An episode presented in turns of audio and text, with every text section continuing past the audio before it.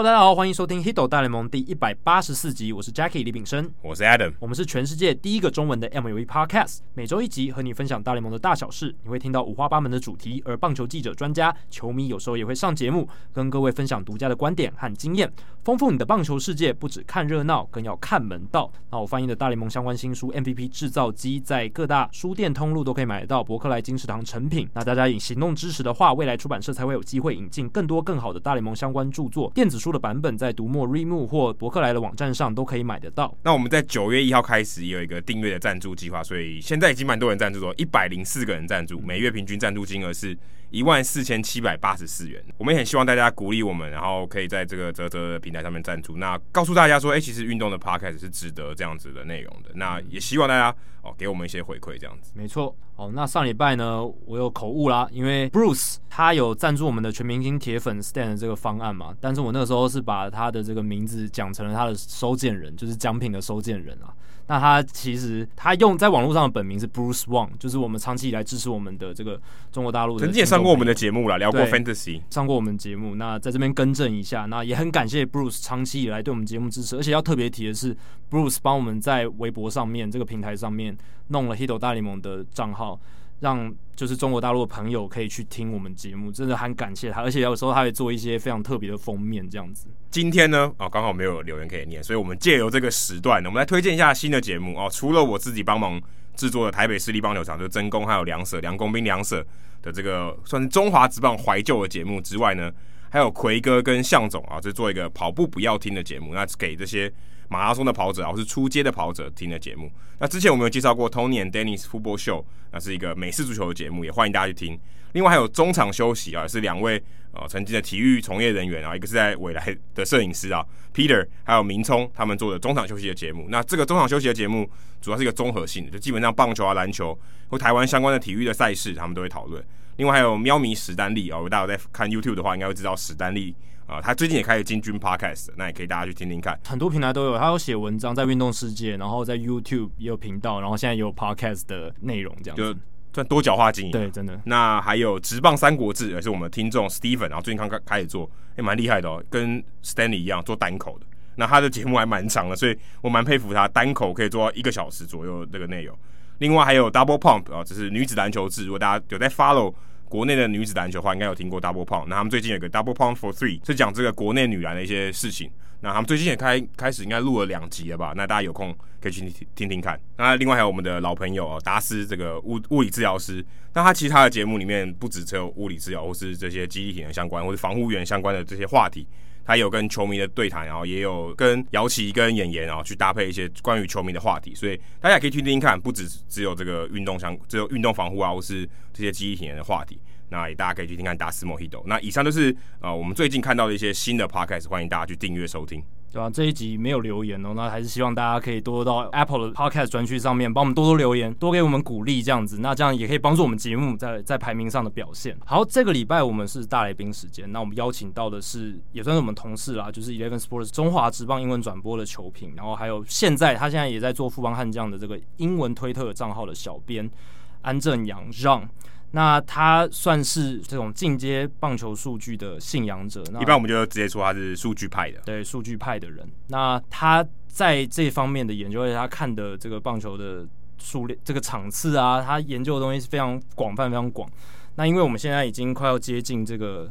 季后赛嘛，季后赛的前哨战。听你这集听到的朋友，应该差不多季后赛开打了，应该第一场已经打了，对，应该已经开打了。对，但我们还是希望说，哎、欸，请上来聊一下数据棒球，然后还有呃这个季后赛的前哨战一些分析，以及今年球季个人奖项他的一些看法。那大家如果对让他的观点有兴趣的话，可以在推特上 follow 他，他的推特的账号是 A N C H E N Y O U N G 四十二，那就是。安正阳，他的中文名字翻成英文，然后再加四十二这样子。所以大家如果对他的作品或者是他的想法有兴趣的话，可以在推特上 follow 他。那现在话不多说，马上进入我们的大来宾时间吧。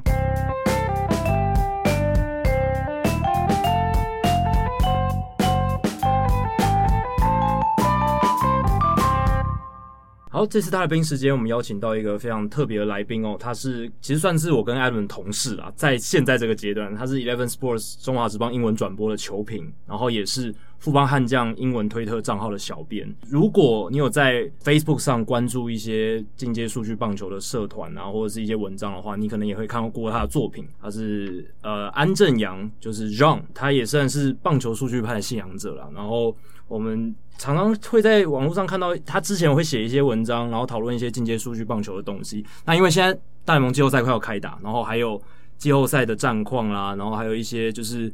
个人奖项的一些话题，然后当然还有一些进阶数据的话题，这样子刚好都在这个球季尾声的时候出现，所以其实刚好我们录音这一天是球季结束那一天，没错，其实蛮刚好的。例行赛的最后一天蛮刚刚好的，所以就特别邀请到让来到 Hito 大联盟来跟我们聊一下。让你好，Hello，大家好。在我们开始进入。我们等下要聊的话题之前，我想大部分的听众可能不太了解让啦。那我们是因为有跟让搭配过，然后有跟他聊过蛮多天的，所以大概知道。那想请让先介绍一下你的背景，就是你从一开始是怎么样接触到棒棒球，然后爱上棒球，然后最后到这个赛博计量学 （Sabermetrics） 这个阶段，可以从一开始给我们介绍。因为刚才我们在节目前，我有跟你聊到说，诶，你其实是有在你的求学阶段有在欧洲，有在法国、奥地利。然后你既然是在奥地利接触到所谓的棒球队，然后打 organized baseball，对，如果要真的聊我的棒球背景的话，是可以扯很扯很久很久。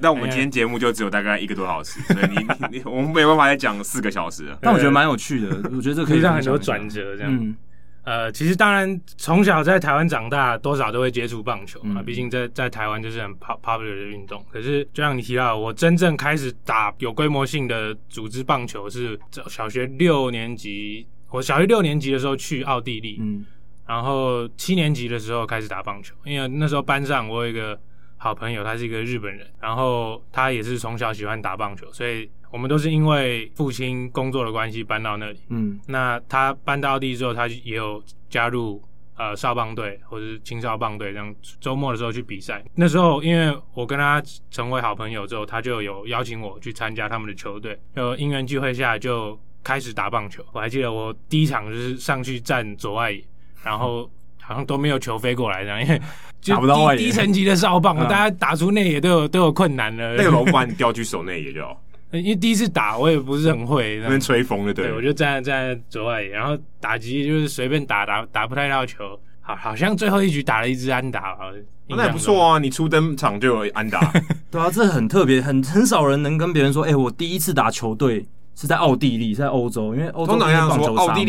有棒球吗？对啊，对，常常被这样问，真的，有人连奥地利在哪都搞不清楚。说真的，大部分我想听众可能也不知道奥地利在哪。如果讲英讲英文的话，有人还以为是澳洲，因为 Austria 跟 Australia 很像，差一个 L 而已。对，非常像。所以后来你在奥地利打了棒球，后来你回台湾有念高中嘛？有。然后你在高中的时候也有打球队，而且还有上电视。因为在奥地利开始接触棒球之后，呃，我从一开始左外野，后来因为我身高比较高，后来就转到一垒。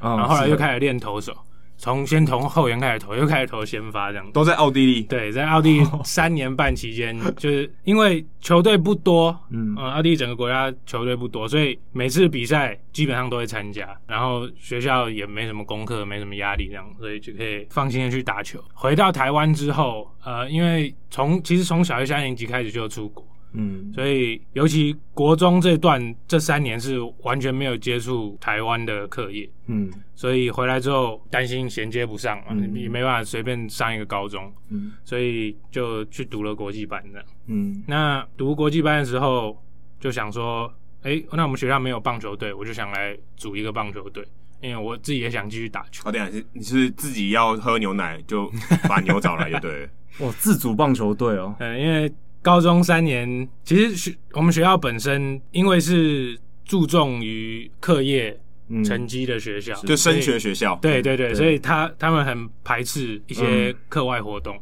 社团啦那些东西，就是不务正业的东西都都很 limited 这样。对 okay、我还记得高一开始进去就填那个社团表，然后就看到哎、欸、有棒垒球社。结果下面刮胡说，呃，不开啊？什么意思？就是不 不收人这样子。我就跟你点菜，然后但是说已售完。哎，对对对，就是反正就放在那边好看的那样。很傻眼。好吧，那我就自自己来创球队这样。嗯，因为我们刚好是第一届的国际版，所以也算是有很多的呃，怎么讲，很多的空间让我们去发挥。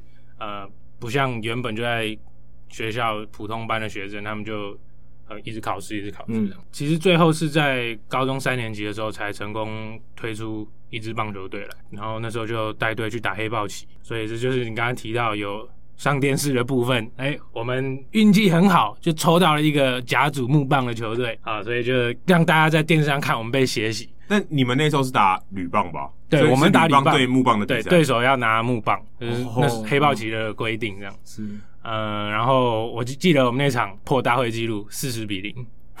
那你一个人掉几分？还是你不是投？我我先发，我投了一局又一个人吃，掉十一分，四分则失，还还不错哎，不错还不错，比我们录音前一天富邦的牛棚还好。对啊，对啊，富邦牛棚真的是你们播那场太精彩，二十比十五那场太夸张，两场完全不一样的比赛，是上半场跟下半场完全不一样。对对对对对对。哦，所以你是因为这样子，然后自己组球队，然后才进入黑，就是打黑豹棋，有上过电视，然后。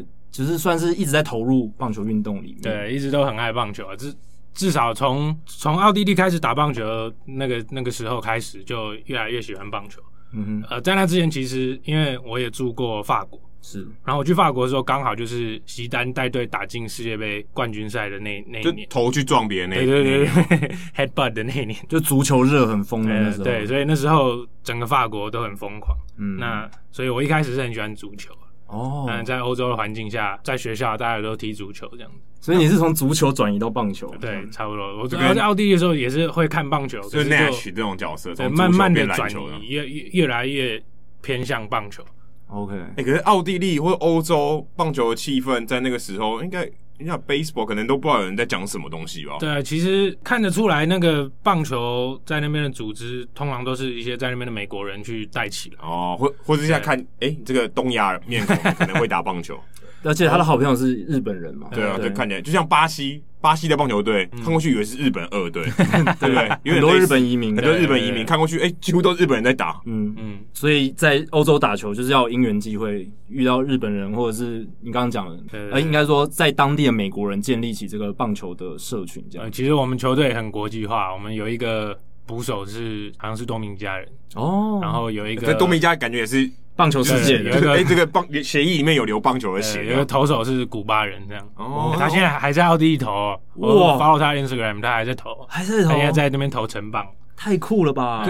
所以那边有业余的，有有有，他们最近要打打季后赛，那还蛮不错的。所以还有还有一些组织棒球在奥地利进行，这样还蛮不错的。所以你后来在台湾高中毕业之后，你到纽约去念大学，那在那边你是？那个时候开始接触 Sabermetrics 吗？还是更早之前就已经接触到赛博计量学了？其实 Sabermetrics 这块在在高中就有开始接触。嗯，当然说之前国中的时候，当然对这完全没有任何概念嘛。反正小孩子看棒球看好玩，好玩就好。后来高中之后回到台湾，在台湾比较不像在欧洲天天跑出去玩那样，常常待在家里。嗯，尤其那时候其实我爸妈那阵子不住在台湾，所以我是在家里跟外公外婆一起住。嗯。所以我常常就自己在家上网啊什么的，嗯，那上网就去接触到，哎、欸，原来 Facebook 上面有一些聊大联盟的社团，是，那当然那时候就已经很喜欢看大联盟，所以就开始加入社团去跟大家讨论。等一下，你国中的时候就有 Facebook？我记得国小的时候就有 Facebook。对，他比我们年轻，比我们年轻，好像小五、小六的时候吧。哦，OK，OK，什么开心农场？对对对对对对对，没错，大概零八零九年的时候。我突然觉得有点痛苦，好，继继续讲。对，继续。呃，在社团里跟大家喜欢聊大联盟，那当然那时候刚开始。还是很传统派的人，我还记得，呃，我现在很多在聊这些进阶数据的朋友，他们时不时就来求我。当初我们在辩论 Arenado 跟 Votto 谁该拿 MVP，我还拿打点出来讲，说 Arenado 打点都很多。现在都知道那些只是 Coors Field 跟机会上的影响，对不对？嗯、对。所以经过那个社团，还有认识一些好朋友之后，慢慢开始接触 Sabermetrics，然后越来越喜欢这个这个模式的棒球。哦，所以其实。让原本也是从传统派的一些数据开始去了解起，然后不是说一开始我就是这也太这也太难了吧？这好像一开始就进阶数据，那也不太符合。我觉得，嗯，真的会一开始就马上进入进阶数据的，一定是他本身就已经有数据背景的。嗯对。例如他本身就是 statistician，然后开始看棒球，开始看棒球，对，然后他就会开始去想这些东西，然后接触这些东西。所以其实你对于进阶数据或是 metrics 的爱好是从网络上来，而并不是你真的到了纽约或到了美国以后才开始有的。就应该说，高中的时候开始受到其他朋友的影响，开始学习。到纽约的时候，就开始真的越来越去研究这个部分。因为到纽约念什么？呃，我在纽约大学是读运动管理系，OK，、嗯、所以算是有关联度蛮高的。对，然后所以我们我们科系其实有固定每学期会参加一个比赛。那这个比赛是由我其实我之前文章里面有写过，就是有一个很很有名的数据家 Vince Gennaro，嗯哼，他写过一本书叫做 Diamond Dollars。讲的就是棒球，尤其是大联盟里面，怎么去将数据跟金钱价值去做连接，嗯、呃，而形成棒球里面一个经济生态。诶，他他是不是当过 Saber 的主席？他就是 Saber 的主席，Saber 的创始人，创始人嘛，对，对，Vince Gennaro，然后 Saber 之父，对，Saber 就是 S A B R，Society for American Baseball Research，中文翻译就是美国棒球研究学会，是一个非常非常有名的专门研究棒球、探讨棒球的一个组织。这样，那在美国开始成立的，那现在在世界各地都有分会，连台湾也有分会哦。他所以他有固定在办一个比赛，就是。Diamond Dollars Case Competition，在我去之前，Gennaro 好像就在我们学校当过教授。嗯，呃，我不是很确定，可是反正我们学校跟他有很好的关系，是，所以我们学校也是固定，尤其主要是我们科系啦，运动管理系，基本上每一次比赛都会派队去参加。至少我翻以前的记录，一开始可能是从硕士班开始，嗯，那后来学士班加入，然后有一阵子硕士班就退出了，变成只有我们那阵子是只有学士班是，嗯，在参加，所以。我记得我是大一下学期的时候，我们科系因为队上有一个人去 study abroad，去其他 campus 留学，嗯，我们就开始招人，说要加一个成员这样子，然后我就去参加 try out，所以就是那个人，然后我那时候我们就是三个人，OK，然后最后选了我。那那年的我们那时候的那个 project 很好玩，就是我们要自己做一个 presentation，假装我们是 Scott Boras。然后我们要对国民讲说，为什么 Bryce Harper 值得五亿美元的合约？嗯哼，哦，就给他们一个 pitch，对，对，一个 pitch 这样子说服他们去签这个合约。对，假设假设你自己是 Boras 团队的其中一个，对对对对，就是他的经纪人啦，怎么样去说服球团这样子？我还记得那时候给我们的 task 就是要提出五亿合约嘛，可是他有没有说年限了。所以我后来好像是提了十三年还是十五年的延长合约，这样、嗯、把 arbitration 包进去，那个价码就没有很夸张。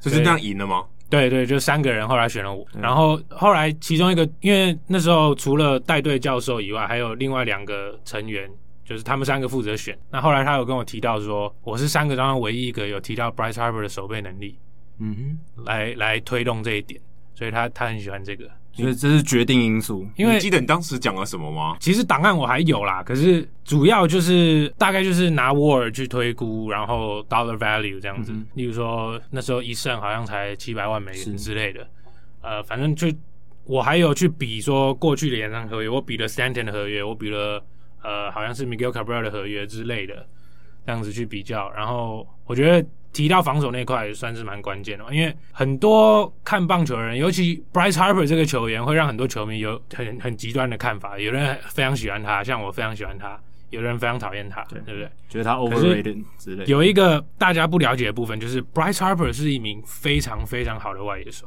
嗯，他的守备能力是非常出色。可是，在他国民生涯有一些部分，他可能因为受伤，造成他防守数据垮掉。还有，尤其是在他最后合约年那年，很明显。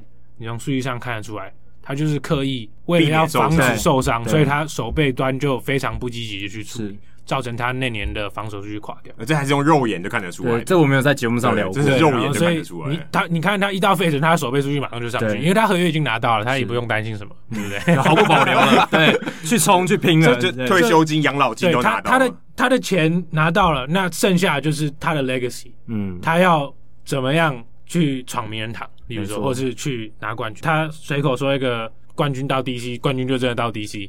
那接下来怎么冠军到费城，对不对？今年又很不幸的出局，就就没有了。对，今年就没有了。对啊，但他现在要拼的就是冠军跟名人堂，这是他现在唯一需要在意的目标。对啊，MVP 他也拿过了嘛，对不对？所以对他来讲不缺了，对啊？而且我记得你还有跟 Ken Rosenthal 合照，对不对？是，是。那其实，喂，他站在你旁边应该超矮，Ken Rosenthal 真的超小只，他超小，电视上看不出来对不对？他真的超小，他大概应该五尺六，其实小。呃，好像他。例如说，在场边访问球员，他好像都会踩板凳之类的。对，因为他的半身啊看不出来啊，或者是球员，或者是球员可能跟他离比较远。有些球员太高了，不然那个镜头塞不进去。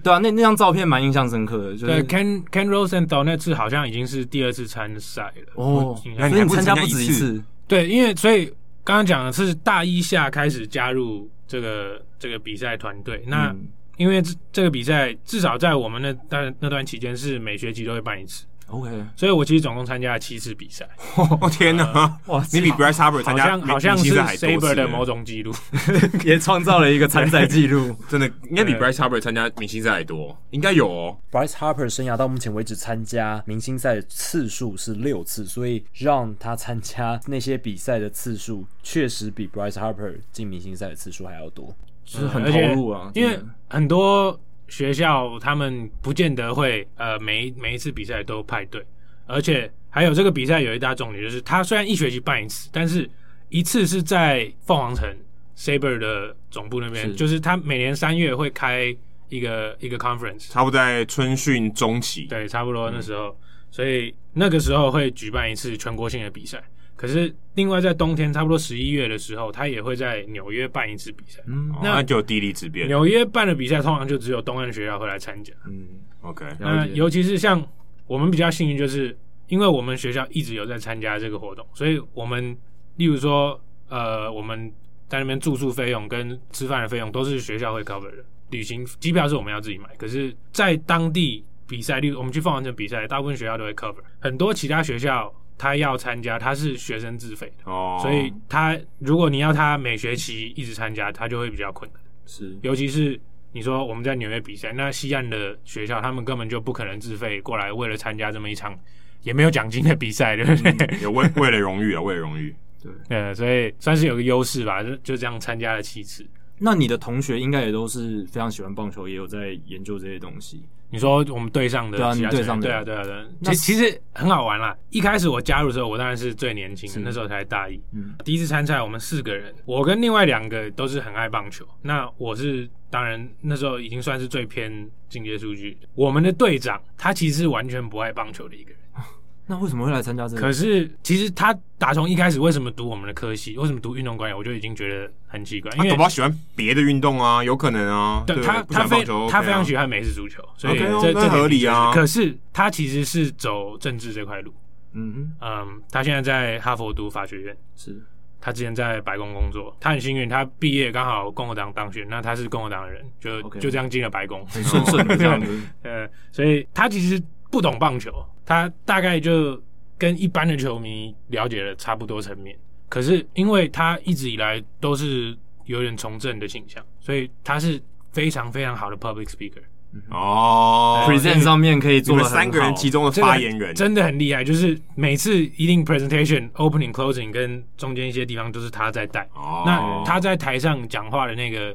那个感觉就是让人家觉得很不一样，很有魅力，很有说服力，台风就比较强。对，虽然我觉得我们队上的人都都蛮不错的，可是他真的是特别优秀。不是才三个人吗？包括我四个人，哦，包括你四个人。对，可是那是因为那一届有好像有一个学长毕业，然后呃有一个去像我刚刚讲去国外留学一学期。那后来第二届开始，我们好像是五个人这样，反正。每次不不论，大概就是四个、五个、四个、五个这样。因为比赛的规则，它会让你说，为了不要你抄袭其他人的 presentation，你只能听在你 present 完之后其他组别的，你不能听在你前面的。嗯，所以这其实他每次排会尽量排不一样了。那有时候你是最后一组，你就什么都听不到。嗯，你只只能最后报自己运气不好，我看录影了。呃，然后如果你第一组啊，你剩下的全部都听得到。OK，所以我们也会去听到其他。学校的组别来报告，那有些他们就很明显，他们 public speaking 就不行，嗯，所以这对于评审团在听的时候，你就比较没有说服力。虽然你做出来的东西可能很好，对不对？可是你主要你还是你的 delivery 很重要，这这也是评审，因为评审基本上都是球团里面呃数据部门工作的人，或者是一些数据公司的人之类的，所以他们也很了解。你有这些数据，你有这些模型，可是你要 pitch 给你的老板听，你老板不见得听得懂。嗯，你要怎么样用很简单的方式去让他了解你要表达什么？那这也是其实我们比赛的一个环节。欸，所以你那个队友从政真的很厉害，代表他什么他都可以讲。对，他就是他连他不喜欢的棒球他也能讲，他也讲说这种真的很能扯，对，真的很厉害。但这个技能确实很重要，因为像 MVP 制造机里面也有讲到一个单元，就是完全就是在讲球团里面的沟通的那个人有多重要，对吧？所以这个可以看得出来，这个比赛他也很重视这一点。那从这样经历听起来，照理来说，你应该会想要。往大联盟球团。对啊，当然啊，对。其实毕业之前就一直在找大联盟那边呃实习的机会，或者是全职工作的机会。那因为身为国际学生比较麻烦，是就是你其实在，在在学期间你是没办法工作的，因为是不合法的。哦，原来有这样规定。对，在在美国了。对，不能、嗯、不能领薪水这样子，所以只能当 volunteer。你可以实习，可是实习的前提是。你需要实习学分哦，才能毕业他就会让你实习。可是因为学业，如果你的科系不需要实习学分，你就不能去实习哦。哦，你那可以当志工吧？对，做免钱的，就免钱的大部分都是可以。对啊，规定蛮硬的。对，所以呃，怕黑工啦，怕太多黑工。对对对，所以在学期间就变成也也不能去试着进球团或什么。虽然在学校，当然教授们都教你要去去 networking，这样尽量去认识这个业界的人，布好你的网这样子。嗯、那也的确透过，尤其透过参加这个比赛，会遇到很多很多球队数据界的人。然后除了参加这个比赛，去了四次凤凰城以外，我也有去过一次呃冬季会议，那那边也是会遇到很多球界的人这样。虽然有尽量去 networking，可是到最后很多工作，身为国际学生就是没办法做。也也很可惜，我记得大四的时候，其实已经被选到要去大都会，嗯，做数据这方面的的 intern，可是最后也是因为最麻烦的就是大学是五月毕业，嗯，大联盟球季是三月开始，是，所以每次就会在家里做，插了衔接，对，可是就是你没办法正式开始做啊，就就会不合法，嗯，那就差那两个月，就就不敢找你这样子。其实，如果当初提早一学期是十二月底毕业，那是理论上三月那个就可以做。是，可是没办法，就是一开始也没想那么多嘛。那你后来回到台湾，然后也有在富邦工作嘛？可以可以透露一下，说你在富邦里面，你都大概做些什么事情，或者说，哎，你怎么样把你这些想法，在不管是以前在。呃，在台湾看到的 Sabermetrics 的东西，或在美国你去参加比赛，或是你跟这些社群互动的结果，哎、怎么把它带回到台湾的职业球团？对，其实接触中职这块是两年多前，其实还没毕业，应该是大三升大四的那个暑假的时候回来台湾就有接触，因为其实也是刚好富邦球团那边有。有认识的人介绍这样，然后就在那边实习了两个月。那时候是随队跑，跟着球队一起，连客场比赛也一起走，然后就帮他们看一些数据的部分。因为那时候二零一八年，呃，汉江也是刚开始引进 TrackMan 系统，是，所以就希望我帮他们看一下这这个部分该怎么操作这样。后来当然实习两个月结束之后，也回回去继续读书嘛。那这次毕业之后回来当完兵，刚好又碰到这个机会，大联盟日子、韩职全部不打，嗯，只有中职要打，对，所以像我们 Eleven Sports 就开始播英文，对，那 Eleven Sports 播，那悍将当然就要跟进嘛，嗯，所以一大部分就是一开始他们是希望我能去帮他们。Run 他们的 Twitter Twitter 账号，因为都是全英文的在在走，所以他们希望找一个对英文比较熟悉的人去帮他们操作，这样，所以所以才又回到悍将球团。搞 Twitter 这个部分很有趣，因为其实之前也有在脸书上经营粉丝团，所以大概该怎么做自己都很了解，一直以来都有在 follow 大联盟球队的 Twitter 账号，嗯，所以也会从他们那边获得一些 idea，嗯哼，嗯，该该怎么去做这样子，当然还是有时候要要拿捏。因为台湾的生态比较没有像美国那么开放，例如说接受玩笑的程度不一样。嗯嗯、像我之前愚人节开的玩笑，就有人觉得是过头。嗯，可是从我的背景的角度来看，我觉得这是很 OK 的，对不对？尤其是在愚人节的时候，就是不同文化的冲突跟差异。所以有时候去去拿捏该在社群上，尤其是当你代表一个正式球球团的时候，你最多能推到什么程度？对，那个尺度要怎么去拿？光是大联盟球队啦，嗯，你看杨基的 Twitter 就很制式化，这样子，嗯，他都不会有什么太太特别的东西，他就是有对杨基好的东西他会发，对杨基好的东西他会发，很中规中矩的这样去经营。他杨基的 Twitter 绝对不会去跟其他球团 Twitter 互动。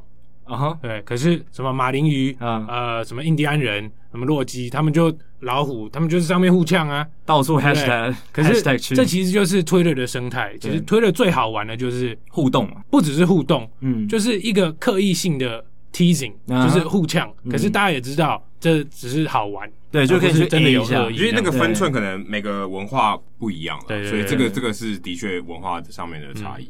对啊，你刚刚我想问的是。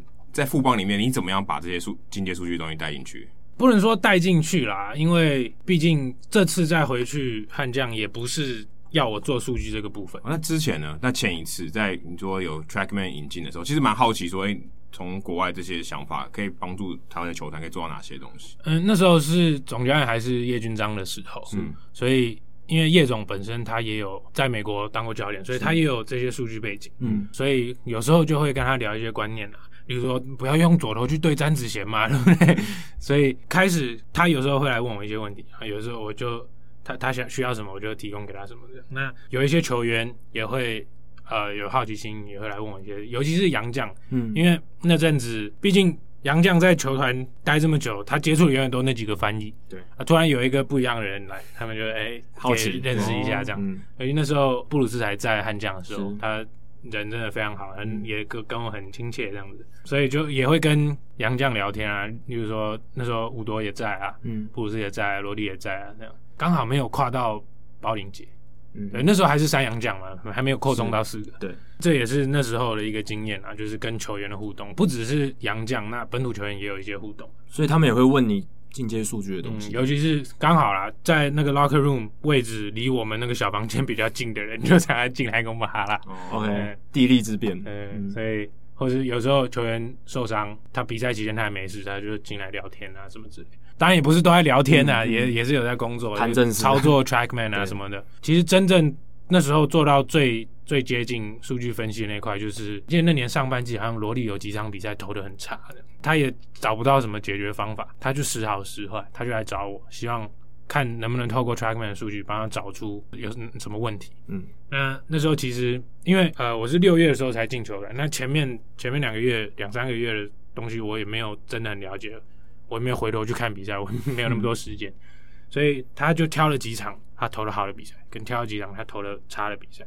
然后我就去找这些比赛的 Trackman 数据，因为已经主场的比赛，主场才有 Trackman，然后就开始去做比较。我记得好像这个礼拜还是上个礼拜，我在转播里面有提到，嗯，就是呃，我们利用 Trackman 的数据帮他找出问题。哦，其实是他放球点不固定，他在投的不好的比赛，他很明显放球点不够前面。我就从数据这边给他看到这个状况，他就知道。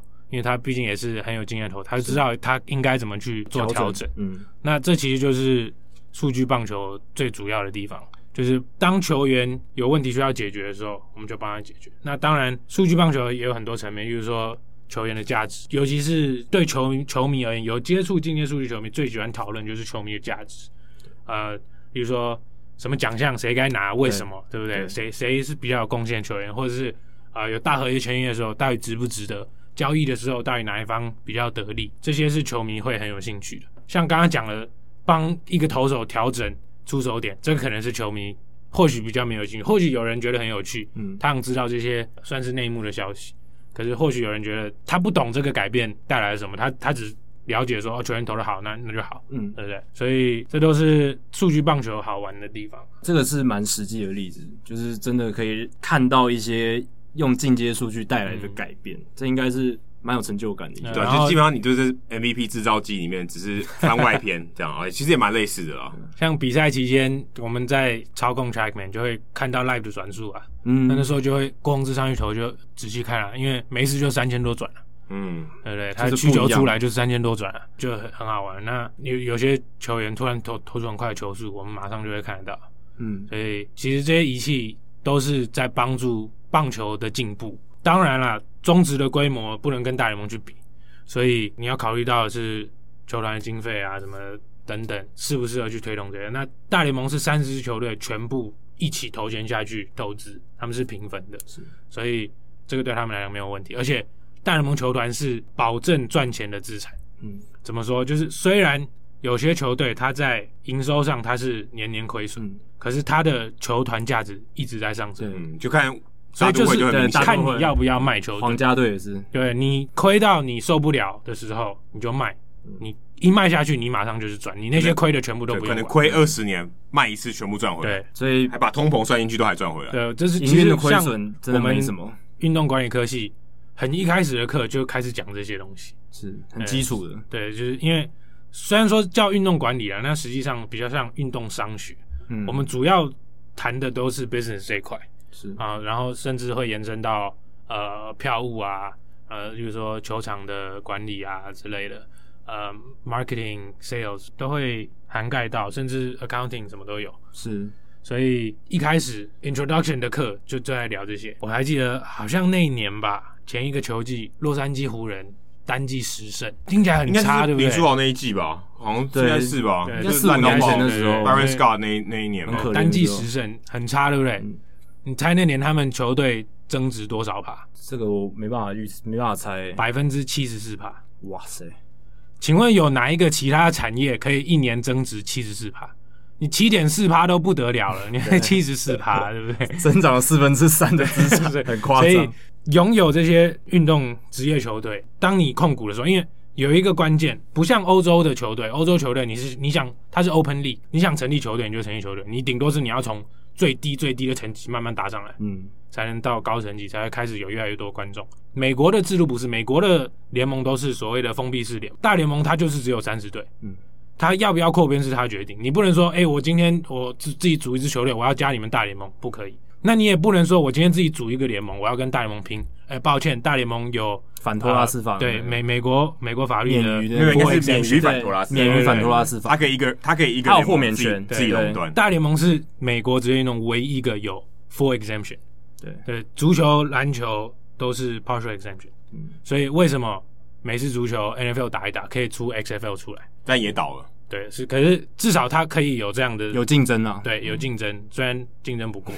可是棒球就完全不可以，完全的豁免权。棒球在这块就是很厉害，所以价值会增加很。那对于你来说，你觉得，因为你你刚刚有想说，你最希望可能是到球团。那如果有机会可以到像 Driveline 或是其他的数据公司，你也会很有兴趣去做。当然，其实嗯，嗯，虽然终极目标可能还是进球池，可是过程中你如果有一些很好的跳板，当然就要尽量去尝试，尤其是。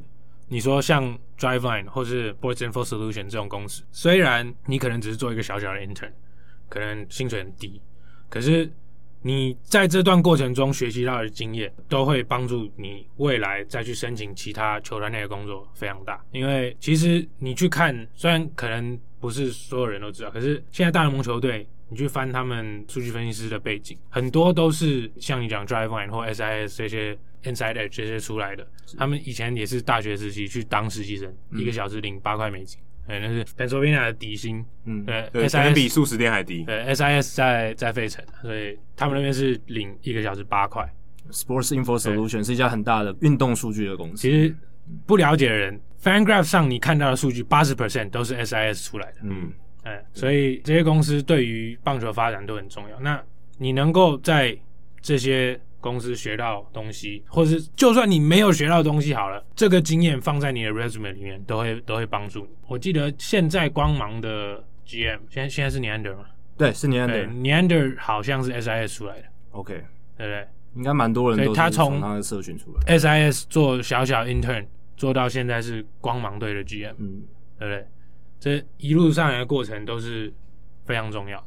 是，哎、欸，其实也蛮多从 FanGraphs 进去的嘛，只是他们没有做到 GM，目前还没有嘛，对不对？对，对，FanGraphs 的 FanGraphs 是这几年才开始作家就进去，因为他们他们像是被挖角，而不是从底下做、哦、做上来的，他们是直接呃类似空降。因为其实你有在写这些东西，所以某种程度上你也可以循着类似像 FanGraphs 这些写手的模式上去。其实不止大联盟啊，你说 FanGraphs 过去几年的呃两个作家，现在在韩职。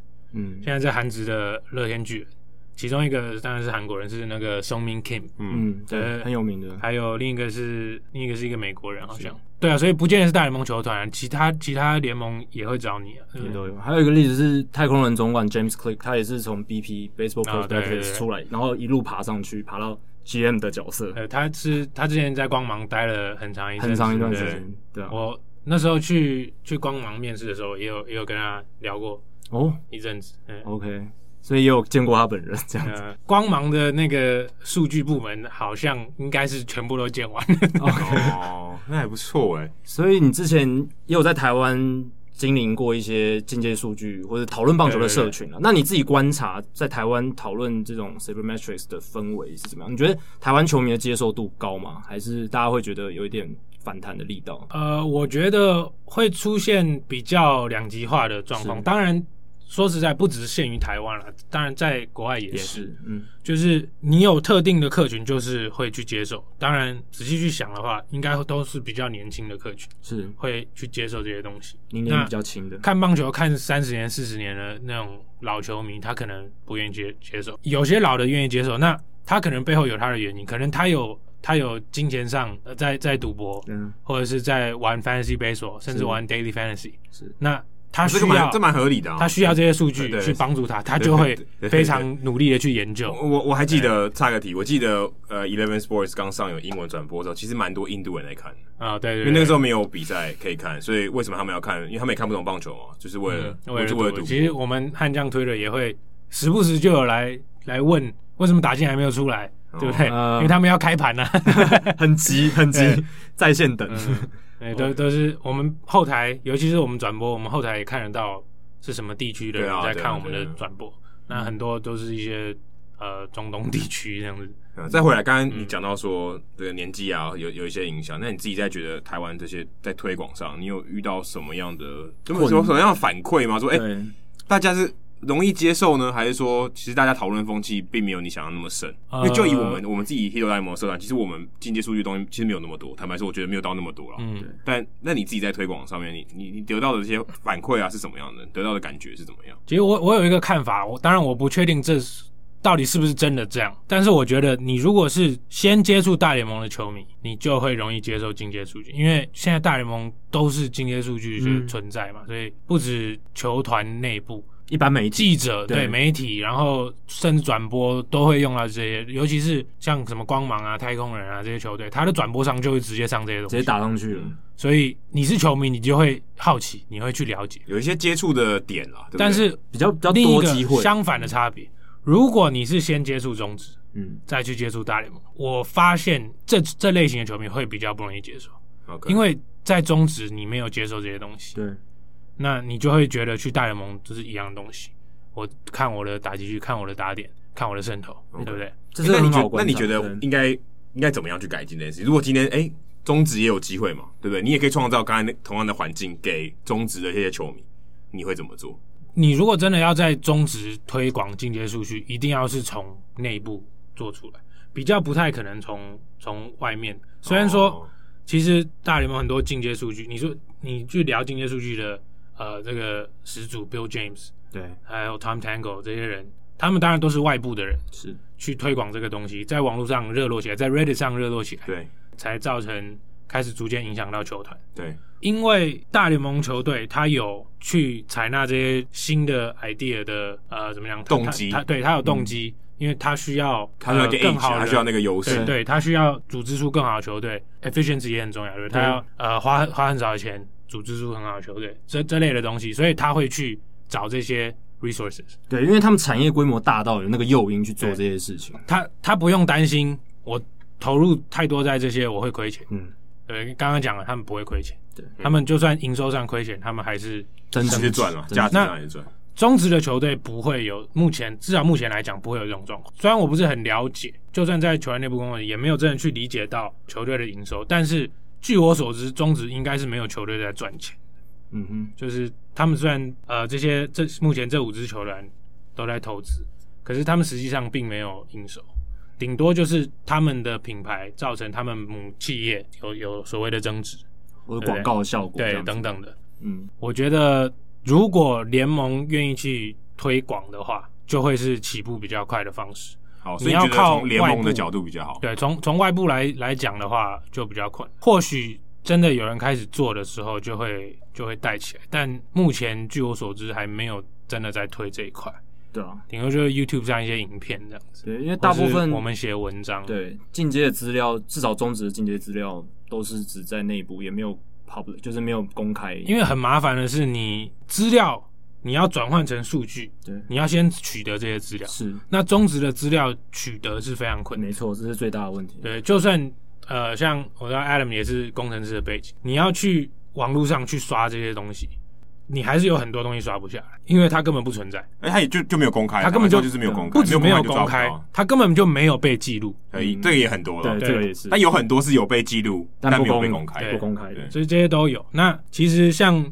我那时候在悍将在帮他们做数据的时候，他们就问我一些建议，说如果要做这个，到底该从什么方向开始做？中职要做数据，第一个要做就是回推。你不用管现在的球赛在发生什么事，你要回推，你至少要回推十年的数据，你要把过去十年的数据都补起来，不然我怎么知道林奕泉是怎么样打者，对不对？对，他打了十几年了。这样讲好了，我现在要做一个呃预测系统，嗯，我要预测所有球员明年的明年的。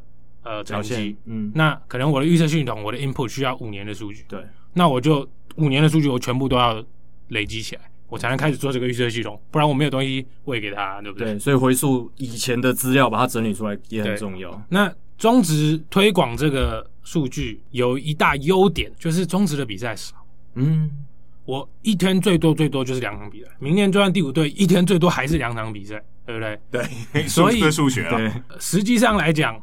我只需要一天两个实习生，我就可以把一天的量处理完，对不对？对，资料量不大，比较好去整理，比较好去收集，所以其实可以在回推的同时，也继续收集现在的东西。那当然，球团本身就有情搜，所以你一定会做某种程度上做这些 data collection。你如果愿意花费心思、花费经费，把这个做得更深层，你就会有很成功的表现。其实现在中职不要讲龙队啊，四队来讲。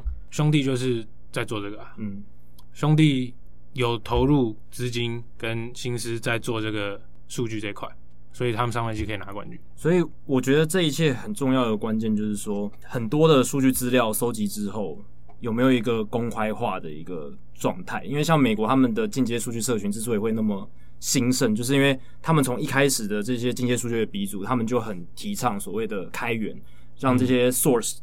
大家都可以来取用我们收集的这些资料，大家都可以来用，所有人都可以来研究，然后就可以激荡出很多火花，大家不断的讨论。哎、欸，我觉得这个算是一个工程世界的一个文化，或对于说科学研究，很多人说他是把这些东西公开，对，公开以后大家集思广益，因为不收钱没关系，但大家集思广益，对对对，来解决某一个问题。可是在很多情况下，尤其不讲别人，讲音乐产业好了，嗯，你今天我要 sample 你的歌，可能都有问题，对对，可是我想要创作出更多有趣的东西，但这个就有版权。可是我在开源界，哎、欸，没差，我欢迎你来用，欢迎你用我的东西去做别的东西。对，我我觉得，就像你提到，因为我自己也有在写 code 嘛，我也在学这些东西。其实 coder，你平常在写写码的时候，你遇到不会的，你要怎么办？Google Overflow，对，就 Google 嘛，对不对？你就上网找，一定会有人有一样的问题，一定有人已经解答过。工程师这块形形成这个新这个生态，就是因为你不可能会所有的东西，你也不可能。你就算会，你也不会记得。没有人是万能，对，也不会全部记起来。其实写码就像在学一个新的语言一样，是你不可能所有单字你都记得。对，没有天天用，你就会忘记。你学一个语言就不熟啦，就是你可能就像你学一个语言啊，你五年前会讲啊，现在不太会。对，没有在用，但是你可以 pick up 起来，对，你很快就可以可以学回来。可是你当下会忘记。是，那尤其是当你不只写一种码，你写很多种码，你会。交错，你会忘了哪一个是哪一个？对，就跟你说英文跟说中文，嗯、然后你有时候会忘了这个字怎么讲。对对对，中文跟英文都会忘记怎么讲。所以大家需要靠这个公开的方式，让其他人来帮你 debug 嘛。你写东西卡住，你解不出来，叫其他人帮你解啊。跟音乐不一样，音乐我不会，我我写一段音乐，我不知道怎么写下去，我就问其他人怎么写。他是创作，那我就要把它放到我创作里是说真的，其实 某种程度上，我觉得写程式也是创作。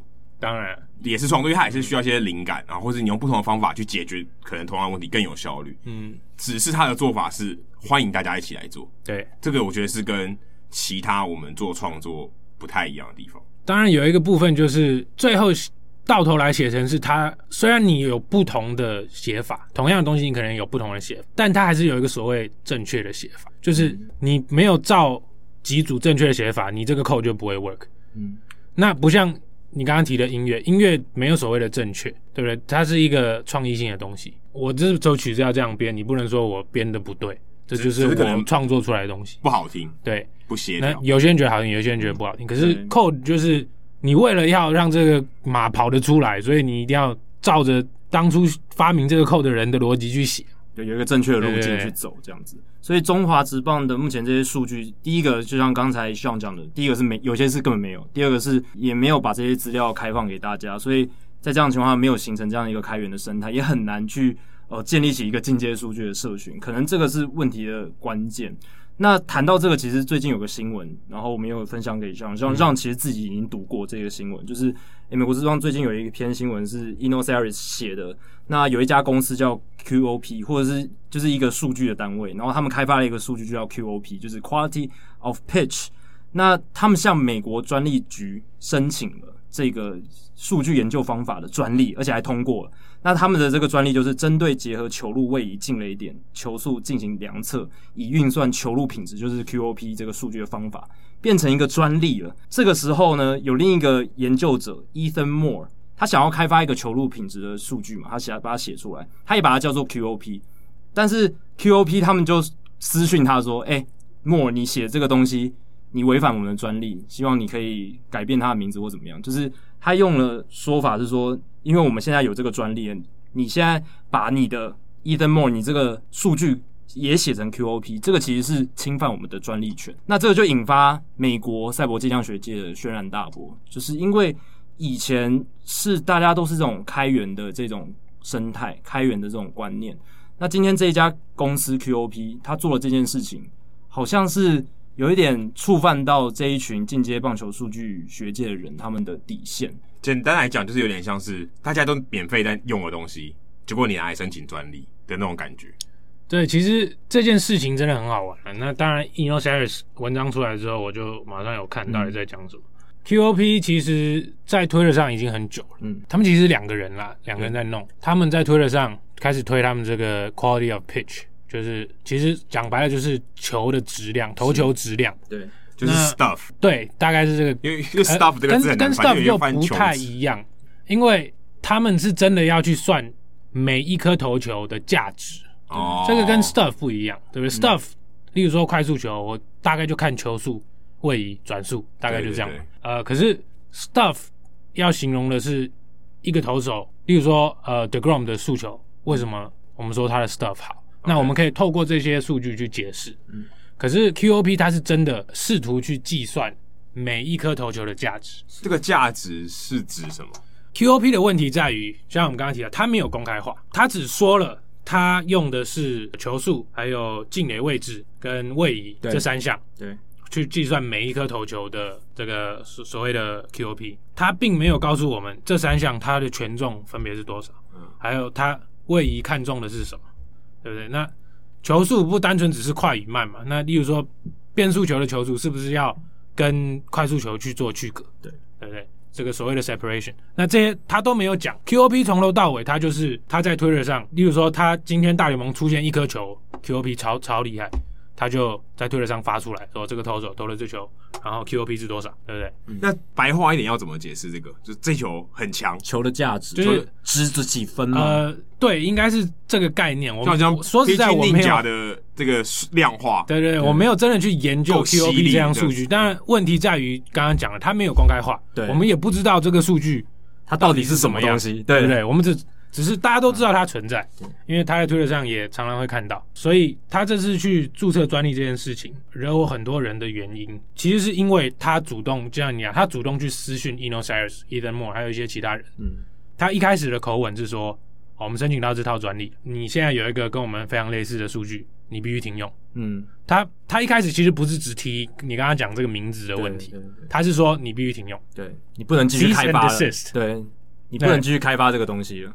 你不是说不能开发，你不能拿出来宣传。OK，嗯，而且 QOP 他申请到专利之后，他是先在 Twitter 上跟大家公告，嗯、然后他那篇文其实就是一个大联盟的标志，然后内文就是讲他申请到专利，他的口气简单的翻译就是说，我们现在申请到这套专利，以后我们会跟大联盟合作，呃，我们会成为投球质量的呃单一供应者，这样就是讲得很死。投球质量这种东西一直都有人在做啊，因为这是一个还没解开的谜题啊，嗯，大家都有不同的看法，所以大家都会做出不同的数据。那 Statcast 自己也有在做啊，对，那。你说我本身就是联盟，我要怎么办？我要专利输给你吗？我联盟也没有去申请这些专利啊，我我只有仪器的专利而已嘛。所以 QOP 出来，尤其 Eno Sarris 他就觉得他很火大。Ethan Moore 其实是他的徒弟啦，是现在跟着他在 The Athletic。其实我们搞经济数据这些学生界在美国也知道这个人，因为他也有在网络上去跟大家大家哈拉这样。透过 Eno Sarris 这篇文，我们大概去讲一下他这篇的内容，就是他前半段。都在讲说，QOP 申请的这个专专利，对，是多么一件荒唐的事情，嗯，就是在炮轰这件事情。嗯、可是后半段，我发现他的语气越来越软。我说 Eno Sarris 的语气，可能是隔天写的，呃、睡觉起来发现，哎、欸，刚我我，我自己看啦，我不确定是不是这样。我看到大概有一个地方开始，他的内容出现转变，因为前半段都是他自己在讲、嗯、他自己的看法，然后呃，就像一般写文章那样嘛，你会去。引用其他的文章来 support 你的 idea，那可是到后段他开始出现的是对话，对，他引述了很多 QOP 他们的说法，对，就是不止说他访问其他数据家的说法，然后 Voris McCracken 在里面讲了很多，嗯，可是主要最主要就是他提到了他跟 QOP 那边的人的对话，对，听他讲的意思就是说，你 QOP 去申请申请这套专利，简单来讲，QOP 是一个公式，对不对？它是一个数据公式。数学公式就一种算法，对啊，对，所以只要我的公式，我不是说我看到你的公式，然后我就拿你的公式来用，然后推广我自己的东西。只要我的公式不是跟你一样的，你就没有违反专利啊，因为你的专利在于那个公式啊。我自己透过相似的方法创出我自己的一套公式，这没有违反你的专利啊，对，我没有偷窃你的公式，而且你可能也只是逼近而已。对，这样讲好了 New Newton。跟另一个 Leibniz 吗？还是反正同时两个人发明微积分？OK，对不对？有学过微积分的应该应该理解。我真的忘记了，微积分离我太久。同时，Jacky 是完全没学过。大概同时那时候，同时两个人发明了微积分，嗯，所以他们就一直在吵说微积分到底是谁的？那不是没有可能，他们真的同时发现这个东西啊？对不对？他们都是很伟大的数学家，是，所以不见得是抄袭的这种问题，当然有可能。毕竟，像球的质量这种东西，大家了解的最后的 endpoint 是差不多的。我要去想办法算出每一个投球的价值。对，所以当然你有可能在算出相似的结果的同时，你也用了相似的呃 input 进到你的公式里。所以到后段，Eno Sarris 提到一个关键，就是他跟 QOP 的对话之后，他没有详讲详细讲说他们说了些什么，但是 QOP 最后开始改成就是打。你刚刚讲 Ethan Moore 的使用的名称的问题，对，呃，Ethan Moore 好像不是叫 Quality of Pitch，他好像叫 Pitch Quality 之类的，反正就是很相似的名称。当然，其实你要为球的质量取名，大概也就这几个字可以用了。嗯嗯 所以他就开始转改成打 Ethan Moore 这个，说，嗯，那你这个名称要改掉。对，那可能你的数据我必须，因为我专利 hold 不住，我必须让你继续用，那你名称要改掉。Eno Sarris 就提出，那你这个是 Trademark 的问题，你不是专利的问题，你不是 Patent。你只是标志商标，对商标，要不要叫这个名字啊？对啊，对，就是单纯所以那名字，你去拿到的是专利啊，你拿到的不是这个商标的所有权，所以你也不能叫我改名字啊，对不对？所以这件事后后续的发展会怎么样还不清楚，但是后半段我觉得 Eno 至少放软，是因为 QP 那边也开始了解他们站不住脚，他们去虽然申请到这套专利哦很棒，可是到头来他们走这个数据的。模式跟所有其他人走的模式不一样，就是这样没有公开。可是说真的，他的这些算法，他的这些 input，这些 input 也是免费的资料。当然，这一定是，是公开开源的资料。大联盟有趣的地方就是这些都是 open source，大部分东西都是 open。但是如果你拿 open source 的东西来申请自己的专利，所以你的专利只能坐在公司上，你不能你不能坐在这些 source 上，你不能说球数是我的，你就就不是你的。对啊，因为他的资料也是从 TrackMan 也是从 Hawkwire 鹰眼那些系统去拿过来的啊，对吧？所以这些东西，所以就刚刚讲，除非你真的抄了他一样的公式。不然他的这个专利是没办法，对啊，完全站不住脚啊，因为这些东西大家都有啊，对不对？如果我做一个很跟你很类似的，对，可能跟你搞不好百分之九十九点九相似，也许我的算式跟你算式不一样，呃，对啊，那他其实也很难知道。而且更何况，如果他们往后的发展是打算去卖给球团啊，把他们这套数据卖给球团使用，现在到底有多少球团已经有他们自己的这种计算球的质量的公式？Innosight 随便去问就有值啊。对，他也没有提，肯定没有全部都问了，他随便问就有嘛。你你想嘛，光芒怎么可能没有这种东西？太空人怎么可能没有东西？洋基怎么可能？道奇怎么可能没有？一定都有啊。只是每一队，我为什么要去用你两个大学毕业生去搞出来的这套公式呢？我的搞不好还比你更好。对啊，我我的是一个团队二十二十三十个专业的数据分析人搞出来的系统。嗯，那你真的要往球团这边卖的话，没在研究数据的球队也不会理，他不会花钱在这个部分，对不对？所以其实你真的要靠这个数据去赚钱，不是不能做到，可是你也不可能因为这套数据而致富。嗯，对，所以 Innosight 也有提到另一个重点。现在我们在网络上做数据、做分析这些，有一点为什么要 open source？因为我们要让球团人看到。那让球团人看到的原因是什么？因为我们想进球团工作。除了我们在他们发招人的时候，我们去申请以外，那他们看到网络上这些东西，他也会有兴趣，他会去联络。为什么 Fangraphs BP 的人会这几年不断的被挖角？因为他们不断的在生产出。很好，很很有很有料的东西，那球团当然就想要你来帮忙，算是一个公开的 audition 啊。对，对啊，对啊。而且你如果不公开，就像刚才这样讲的，别人不知道你的运算方式是什么，你没办法去改进。因为 Sabermetrics 有一个很大的精神，就是大家了解你的公式，诶，会有人提出说，诶，可能有哪些有盲点，对，你可以再去修正。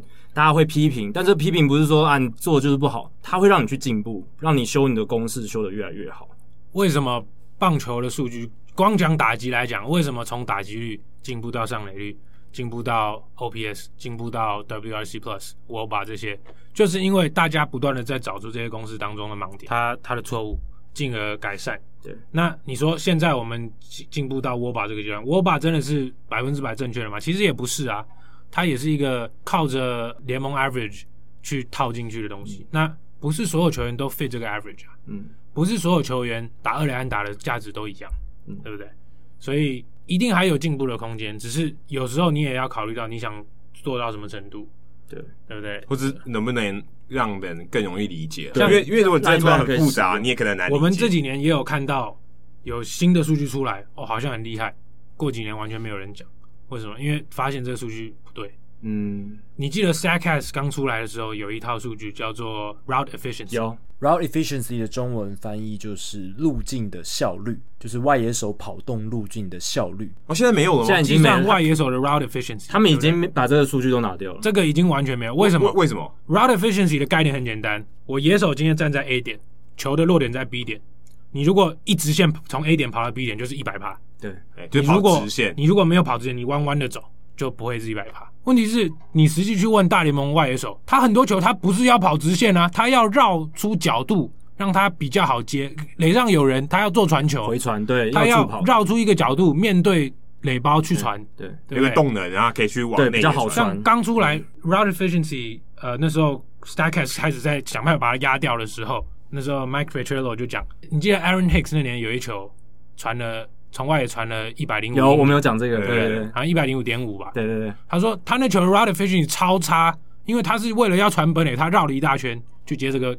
很高的飞球，就为了助跑。对，所以 r o d e fishing 这个数据刚出来哦，很厉害，可是到最后发现他没有用啊。嗯，这个数据对评断球员的价值完全没有帮助。我只能形容单一 play 他有没有跑在直线上而已。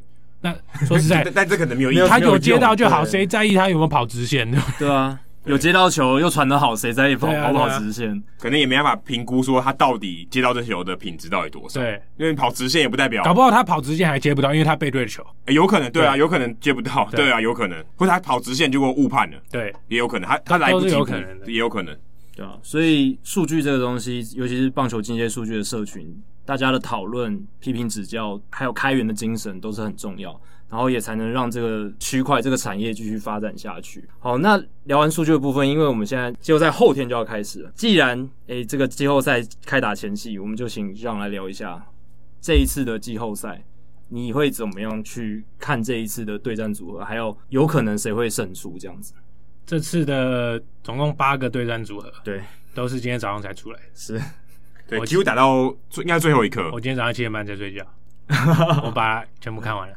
哇塞，真的是看球派，就像是实际看球派，看非常大的比赛。其实今年为了搞中止这些东西，我今年看的非常少，相较于以前比较少。以前我一年可以看两百场、两百五十场，包含季后赛在内。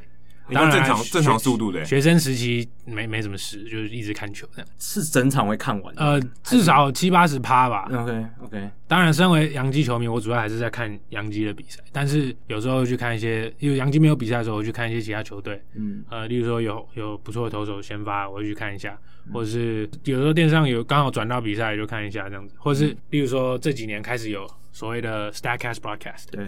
那些我会特别去看，OK，对，比较有趣的。好，先从杨基开始聊，杨基要对到印第安人吗？对，印第安人，这应该是第一轮最好看的投手对战吧？Gerrit Cole 第一场就对到 Shane Bieber，对，现在最强的投手，美联赛扬奖百分之百得主，嗯，对上去年应该拿赛扬奖的投手，呃，那刚刚 Cole 今年一开始投的跌跌撞撞，全垒打问题有点多，当然他以前在太空人跟海盗都是极端的投手场。现在来杨基是极端的打主场，而且是极端的全垒打场，可想而知他会有这种问题。你把 Verlander 带来洋基球场也是有这种问题，嗯，你把 Scherzer 带来洋基球场也是有这种问题。那他前面被全垒打很多，可是后面看起来是有修正。当然，或许后面对到比较差的球队也不一定，这都是要去评估的。但目前看起来，至少这笔投资目前看起来是合理的啦。嗯，那杨基也真的需要先发的战力。你看现在我们连洋基第三场先发有可能是 J Happ，有可能是 Montgomery。季初不会想到这两个要投季后赛第三场，嗯，那当然 Severino 受伤，那这没办法，Paxton 也受伤，呃，Sabathia 退休，所以你也只能用这些人上。对杨基而言，我觉得 Cole 对 Bieber 你还是要想办法压过去，因为两边都是非常非常顶尖的投手。虽然在印第安人主场，可是今年球季没有所谓的主场优势，是因为少了观众之后，大家研究的发现，主场优势基本上已经完全消失了。这也是有趣的，就是。刚好今年球季让我们了解，真正的主场优势是在于观众的存在，而不是多了解这个球场，或是我住在家里，你住在饭店，对不对？当然，今年现在季后赛大家都住饭店。Cole 对 Bieber，假使我们把他们当做同等的投手来看，因为虽然或许现在 Bieber 真的好一点，但是一场比赛的时候，你还要考虑到投手当日的状况，对，多少会有起伏，所以我觉得把他们视为。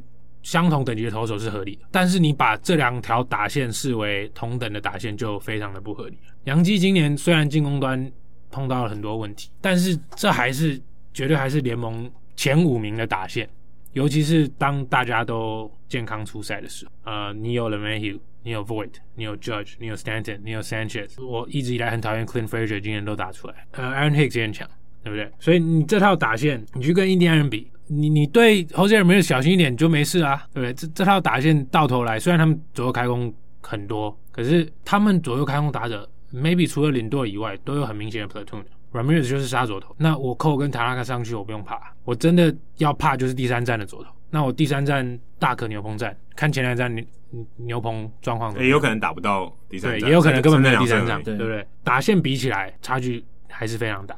所以你看看好杨基，还是还是我们还是我们不要预测谁赢？预测杨基我就很矛盾，就是我要我要去想我到底有多少的 bias 在里头。嗯，对，毕竟还是不只是喜欢杨基，我对杨基的了解一定也是比对其他球队的了解来的多。那我觉得这次三战两胜，一个关键就是没有休息日。嗯，虽然只有三场了，所以一般的后援投手你要连三战都上他，应该也不是问题。不要像 Brandon Moore 一样。世界大概七场全部上就好。可是印第安的牛棚 James Karinchak 跟 Brad Hand 是比较大的问题，其他还好。你说我需要怕 Oliver Perez 吗？我整队都没有左打，我怕什么 Oliver Perez？嗯，对不对？Brad Hand 虽然是左投，可是比较没有这个问题。就是 Hand 跟 Karinchak，我预计如果打三场，三场都会看到 Karinchak，嗯，三场都会看到 Hand。当然，除非 Bieber 什么玩投这样子，不然的话，假如他们的先发都能六局七局。七局好了，Carrasco 跟 Bieber 都七局，然后再来就 Karenchak 加 Hand，其实不好打，所以这是我会怕，就是他们的先发投手有能力把局数吃到，他可以掩盖到他牛棚的弱点。虽然寇跟塔拉卡也有这个能力，可是洋基牛棚不是弱点。虽然说相比往年来讲弱很多，但是当你可以有 Chad Green、有 Britain、有 Chapman 压出来的时候，Kenny 今年报销了，所以。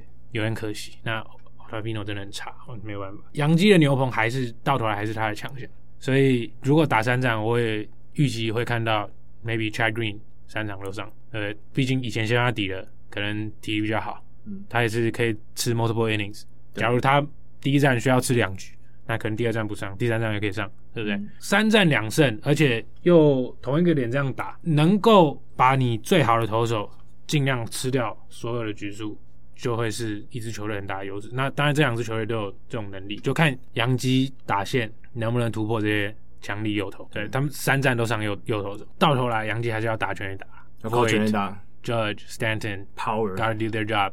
OK，你不能靠了没有一个人在那边一直上垒，嗯，Hicks 一直上垒，然后一直残垒。当然这，这这并不是球员可以控制的东西。是啊，残垒这种东西，一般的球迷还在抱怨残垒，可是残垒不是一个你可以控制的东西。嗯嗯，你垒上有人，对方也是想办法要解决你啊，对，对，也也会特别努力的想要解决你。很多人不了解，刚刚这可能稍微岔开一点话题，就是所谓的 clutch，很多人喜欢讲一名球员到底。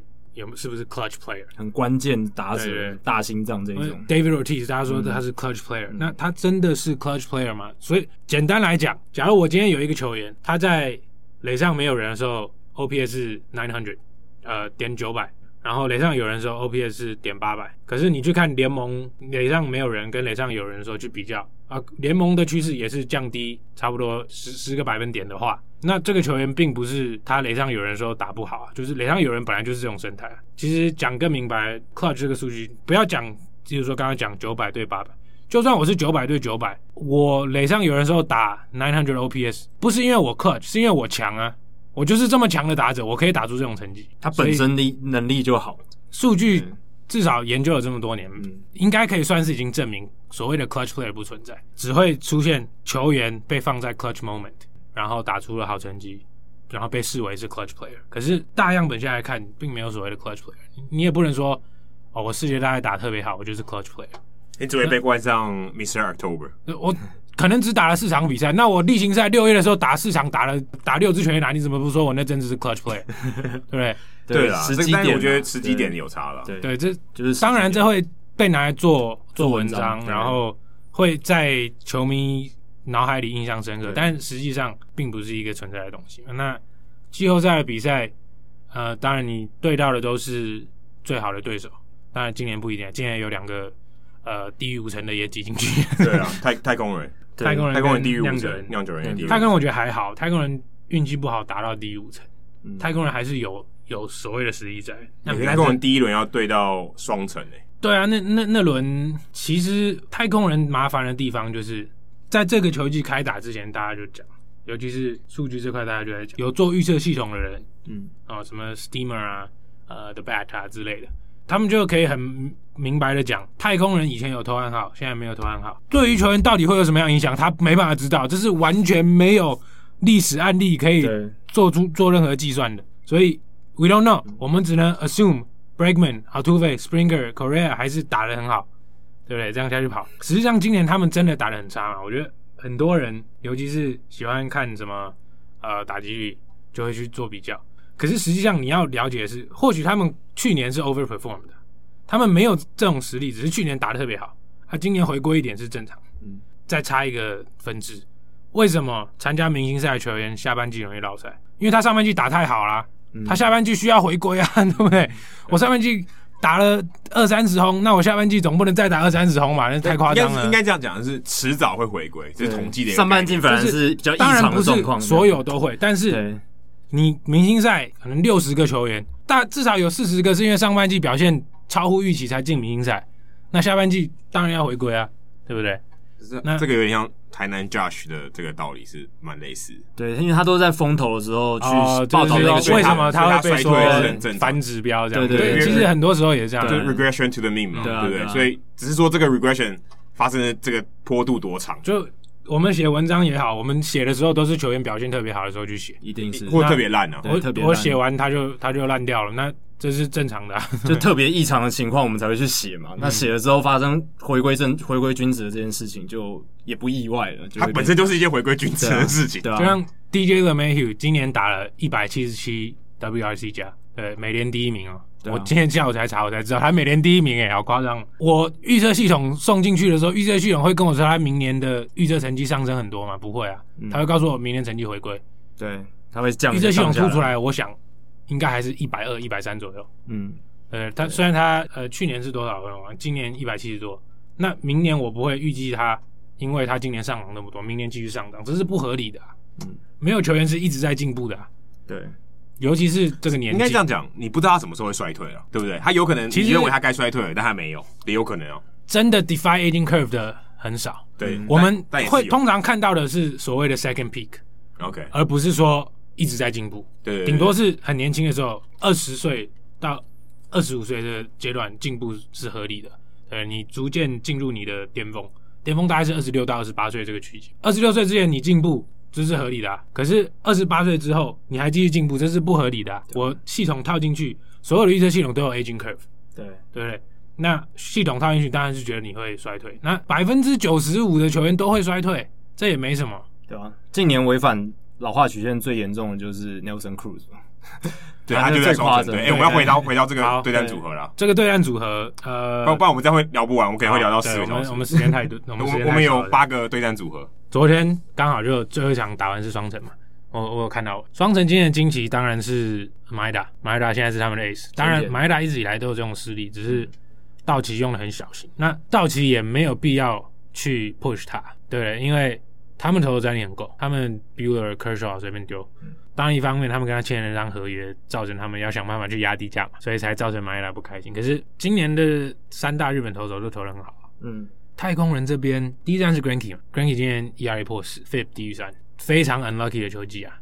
Greinke 还是投在他那个等级，他还是在做他自己的事情，他还是在投手球上面直接把暗号喊出来。嗯、我觉得这个组合有一个关键，我不看好太空人牛棚，Presley 当然还是很好，可是 Ozuna 报销，其他补上来的后援都不怎么样，所以太空人牛棚有一大重点就是他们要用先发去补牛棚，当然这也不是做不到，他们两年前就是这样拿冠军。当然，你要说有其他因素，呃，我不管你，我不是很在乎这件事情。可是双城的牛棚比太空人强很多，嗯，双城打线说实在的也比太空人强，因为太空人就算四大球星，刚刚讲的那四个真的打得好，呃，昨天我想 Altuve、Correa 昨天都开轰嘛，Springer 其实今年打得很好，嗯，Bregman 掉了一些，可是他今年是有受伤的状况，所以四大球星以外，顶多再加个 Gurriel 吧。剩下的都不怎么样啊！你说 Tucker 季中烫了一下子，啊，我 Fantasy 有用他，烫完了就丢掉，对不对？他毕竟很年轻，然后 Reddick 毕竟很老，嗯，对不对？然后 Maldonado 也不是一个顶尖的捕手，所以打线的部分我会比较偏向双城这边，嗯、牛棚我也比较偏向双城，轮值我觉得差不多啦。呃，而且毕竟不知道打两场这样，你如果是马伊达加 Berrios 对 granke 加 Framber Valdez，我觉得差不多，这四个都是很好的投手。第三站如果出 McCullers 对 Pineda，也说实在也差不多，都是以前投的很好，然后受伤，然后现在回来又重新有好的表现。所以在轮值差不多状况下，我会比较偏双城，是因为牛棚跟打线真的比较有。双城你们讲 Cruz 很重要，虽然他球季后半好像没有没有真的打出什么。他球季后半有点受伤了，对对对，有几场没有打。Donaldson 受伤回来，我觉得 Donaldson 还可以啦。我今天 Fantasy 也是选他，虽然后来把他交易走，可是 Donaldson 我觉得不错。问题就在于你的 Jorge Polanco、你的 Kepler、你的 Rosario 这几个左打者，Polanco 是左右开弓，主要是左打了，嗯，能不能打出来？因为泰国人会有很多右投出来投，除了 Framber 是左投以外，呃，然后牛棚有几个比较不重要的左投，他们主要还是都是右投在投。那你的左打者有什么样的表现，取决于你。这个系列赛能不能突破太空人？我有点不知道怎么看 Buxton，一直都有这样的天分，然后好像就是打不出来。对，就蛮蛮可能他是一个 X factor 吧。对，那其他的对战组合，你有没有特别想要提的这种很奇特的？你觉得很有趣的点？我觉得对听众来讲比较奇特，可能是我觉得会下课上的案例吧。嗯、红人是对勇士嘛？是红人，我觉得这个是比较有趣的。马林鱼对小熊，这也算是一种马林对小熊，我觉得。绝对是小熊，绝对是小熊会胜出。我我我不看好马林鱼，这个马林鱼挤进来其实是运气很好。马林鱼还有五成哦，还比酿酒人好。对，可是我们到头来，我们看球队实力的时候，我们完整球季一百六十二场，我们都不会直接去看战绩，是是，对不对？嗯、我们其实 Bill James 这边有发明出很多不同的，就是一开始从得失分差开始，对，去判断球队的胜率，发现哎、欸，其实有有一点关联性，然后再进化到呃 base run 之类的。但概概念都雷同了。印象中马林鱼 base run 是很差的，我大概一个礼拜前有看过，他们好像比 base run 多出了四胜还五胜左右，就是他们球员实力真正代表的，就是可能他们赢了很多、嗯、呃一分差的比赛，那运气值这些都是靠运气，而不是真实。马林鱼牛棚也没强调可以一直赢一分差的比赛。你说杨基一直赢一分差，酿酒一直赢一分差，你还相信嘛？你 Devin Williams、Hader、Chapman、Green 一直出来，当然有可能。马林牛棚他重点是谁？你大部分听众讲得出来吗？Kingsler，。对不对？这个我讲不出来。这个对，这个我真的不知道。他牛棚你要讲出三个人都有困难，确实确实。然后，所以小熊应该会获胜。整体上，嗯，虽然小熊牛棚没有很强，可是毕竟整体先发小熊比较强。对，你光 Darvish 跟 Hendricks 出来就有差。对，马林鱼是什么？Alcantara and Lopez，哎，maybe Sixto Sanchez，一一定是这三个啦，一定是这三个。然后，嗯，刚刚讲牛棚。马林鱼应该是打不过，嗯，虽然今天他们靠一个 Castano 把杨基压死，打线的部分马林鱼打不过啊。你说好了，Brian Anderson 还可以，Starting Marte 还可以，可是他昨天才刚刚被爆头，嗯、他被出分球，所以也不知道能不能打。呃，Miguel Rojas 还可以，那其他的都不怎么样啊，嗯。呃，什么一垒手是 Aguilar 嘛？对，Aguilar。二垒手我连二垒手是谁都不知道，所以 Isan Diaz 啊，对对对，他他本来不打，后来又回来，又回来了，对，嗯，所以这个对战组合我是绝对看好小熊了。OK，酿酒人对道奇，哦，这个更不用讲，酿酒人完全就是来来玩的，参加奖而已，直接被碾压出去。就当然，他们翻盘的几率，我觉得比马林翻盘几率高，因为因为说真的，就三战两胜。他如果连两胜他就赢了，什么都有可能发生。那只有两，我们如果打三两胜，我们高位也可以赢日本，对不对？对，有有这样的几率啊，一定有这样的几率。对，酿酒人重点当然在还是在他的牛棚，是他有全联盟最强的后援投手 Devin Williams，不是 Josh Hader，可是他们还是有 Josh Hader，然后他们还有嗯 Freddie Peralta，还有今天其实上场好几个我不是很熟的，其实去翻他们都投的很好，所以他们牛棚是他们重点。虽然他们第一站是。扛 Woodruff，对，Woodruff 也是有能力的投手，可以跟 Bueller 去对打。可是酿酒人这边的重点，当然跟他们过去两年打季后赛都一样。我先发一有状况，我马上牛棚就上来，我我不用照太传统思维去调度。酿酒人也不是一支传传统的球队嘛，他们也是走很进阶、很进阶派的球队。当你的牛棚这么有压制力的时候，的确是在季后赛翻盘的一个关键。嗯，但是同时，道奇的牛棚今年也很强，Guerrero 去牛棚投的还可以。嗯呃，Victor Gonzalez 投的很好，Jensen 上半季很好，下半季不太好，可是还是不错的投手。是，呃，还有一些其他什么 Pedro Baez、Joe Kelly 什么之类的。对，Kolarek 好像还在吧？反正他们牛棚出来还是可以有很强的实力。当然，他们前两站还是希望 Bueller 跟 Kershaw 就就这样压过去，直接解决掉，不要第三阵，不要夜长梦多了。对，到头来最大重点就是这两队打线差差距实在太大，对，悬殊的差距。道奇就是。全联盟最强的打线，没什么好讲。对，就算 Bellinger 今年没有去年强，还是一样强。整条打线还是一样强。Bellinger、Mookie Betts、Corey Seager 今年大爆发，他的击球品质好到一个夸张。对，呃，然后 Justin Turner 还是还是有他的能力在。这条打线摆出来，跟酿酒人打线去比较，你说 Yelich 今年稍微小垮掉，当然了，你要你跟偷暗号有没有关系？我们不知道。球迷大家都在攻太空人，酿酒人。红袜、道奇这些球队也都被 accused 偷暗号啊！当然我们没办法去证明，可是我相信这些球队都有在做了。你没有理由，尤其是你进阶数据部门人这么多，这这些球队都是二十三十个分析师，欸，我没有那么多东西可以分析啊！我总要去做一些让我可以更强的东西，就是一些台面上不能说，但是私底下的勾当。可是说实在，我很支持这件事情，我很支持用电子仪器看很好。我觉得这不应该是联盟。试图去压掉的东西，所以道奇会碾压酿酒人，这应该没有什么。当然还是看好道奇，但是想到我去年季后赛就只错了道奇这一个，真的，我就道奇压国民这个，其他的我全部都对。嗯，可是道奇没过之后，我当然后面跟着上去的也也没对，就是国民一路上去都没对。但理性上来讲，道奇真的才是全联盟最强的球战力球队了。就算你开六比四好了，对，还是你还是一定会 favor 道奇。当然。实际上，我觉得比较接近七比三那种程度。应该还没有聊到勇士跟红人。对，你说他最有趣。勇士跟红人是我觉得最这八个组合最容易下课上的一个。嗯，因为红人他就是 Bauer、Castillo、Gray 出来，对，先发轮子很强，对不对？勇士你 Max Fried 出来，然后就没了，就没了。对，这是他们今年最大的问题，他们先发轮子很不稳。当然，勇士的牛棚有一定水准，Chris Martin 今年很强，然后他好像受伤了，今天受伤了。对对对，那更惨，对，熟悉部拉伤，所以直接下去很大的问题。嗯，那嗯，养出什么 Tyler Matzek 什么之类的，呃，Melanson 今年投的好像也还不错。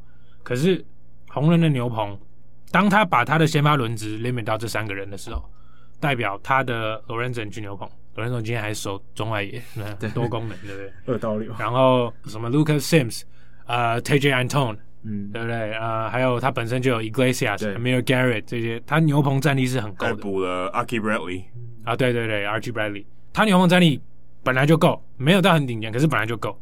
可是重点在于，他可能根本就不需要用到这些牛棚战力啊。嗯、他们的先发轮值三个是很有机会就这样碾过去的。勇士打线的确很可怕，Acuna、Freeman、Ozuna 都打得很好。Acuna 好像也受伤了。好像好像是小伤，对小伤，但也他今天没有就没有先发，可能会影响他的表现。对，因为因为接下来没剩没差几天就要上了。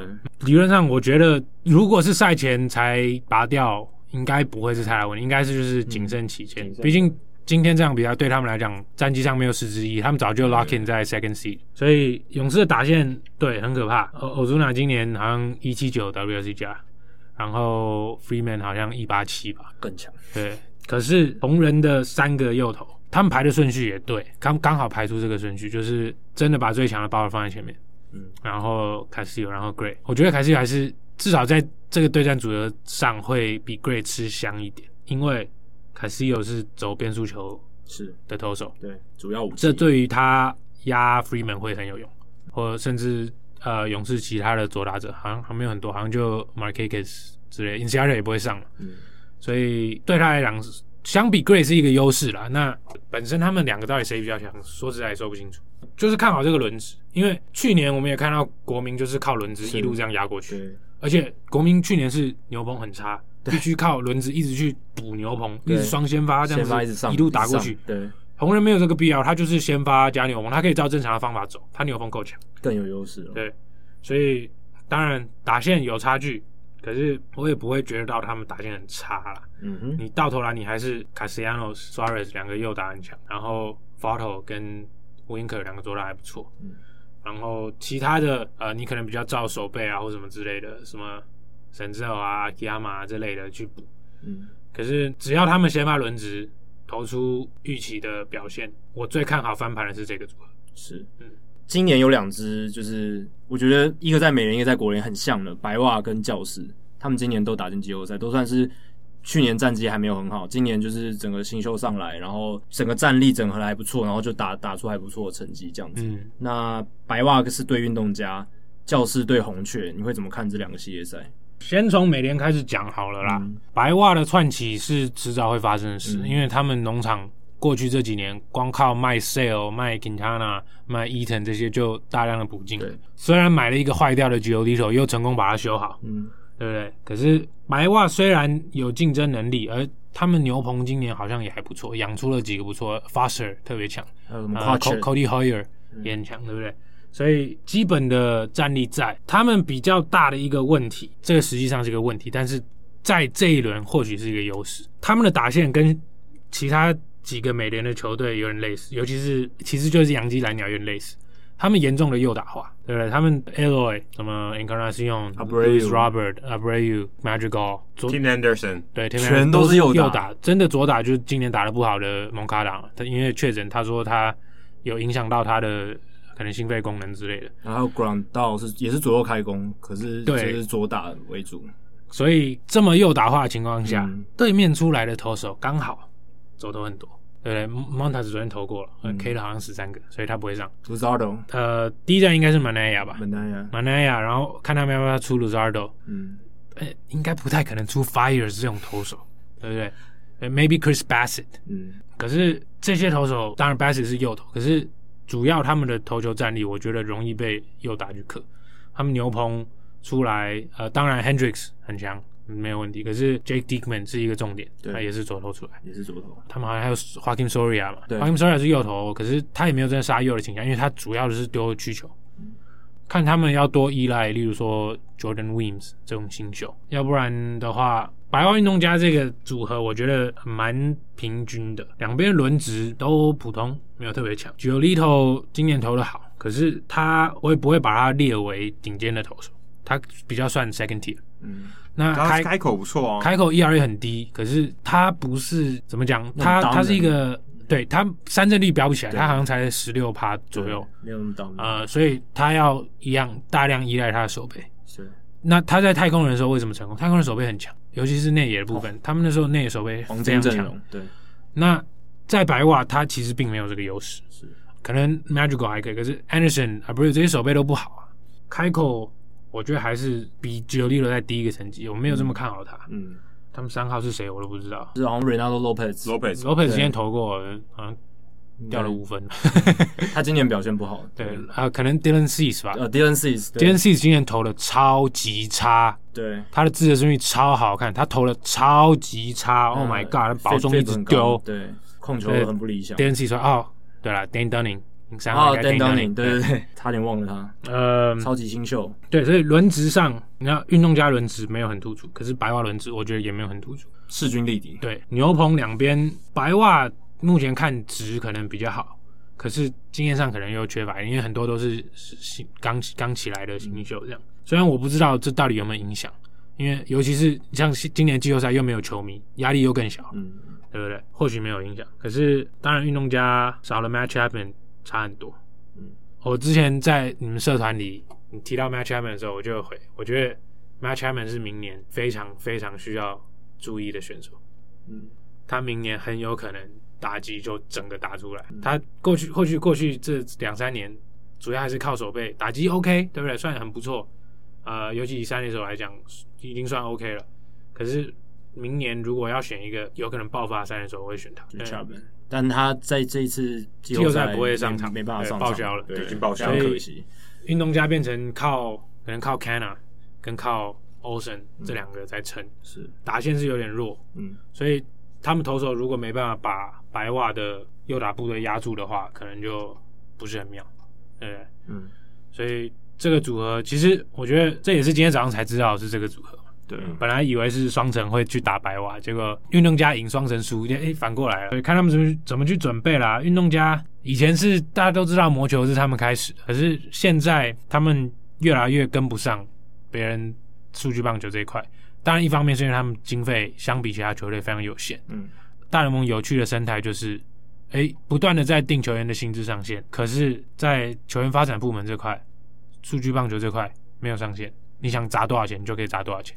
那运动家可惜就是他没有这个砸钱的能力，所以这个系列赛算比较难分难解。对，这个我比较不不好说啦。嗯，或许白袜有机会。那教室跟红雀也是同样的情况吗？教室跟红雀吗？我我觉得这两队的差距其实比大家想象中大。嗯，当然战绩上已经显示出蛮大的差距，是可是教室的团队很完整，他们比较没有什么太大的漏洞。嗯，他们的牛棚绝对是他们的。长处，那他们的打线，Hosmer 今年持续进步，呃，Myers 复活，然后 Tatis 爆发，虽然最后最后一阵子，这这阵子掉下来，不是很好，可是可能只是一般的回归啦。对，Machado 爆发。也打得很好，Cronenworth 今年国联新人王应该不用讲，就是 Cronenworth，对，对不对？所以呃，Trent Grisham 其实去年 Grisham 在酿酒人，我就已经很看好他，然后结果他在外卡站。那一球之后就就拜拜了，我觉得有点可惜啦。对，虽然哎，酿酒人换回去是 Louis Urias 嘛，对，没错没错，那笔目前看起来蛮亏的。可是看他们怎么养 Urias。教室的部分，你说轮值蓝妹也没有问题。嗯，第二站好像还没有公布，呃，先发有可能是 Paddock，也有可能是那个 Davis 吧 Davis。反正整体轮值来讲，教室应该是没有很顶尖，蓝妹很顶尖了。可是整体。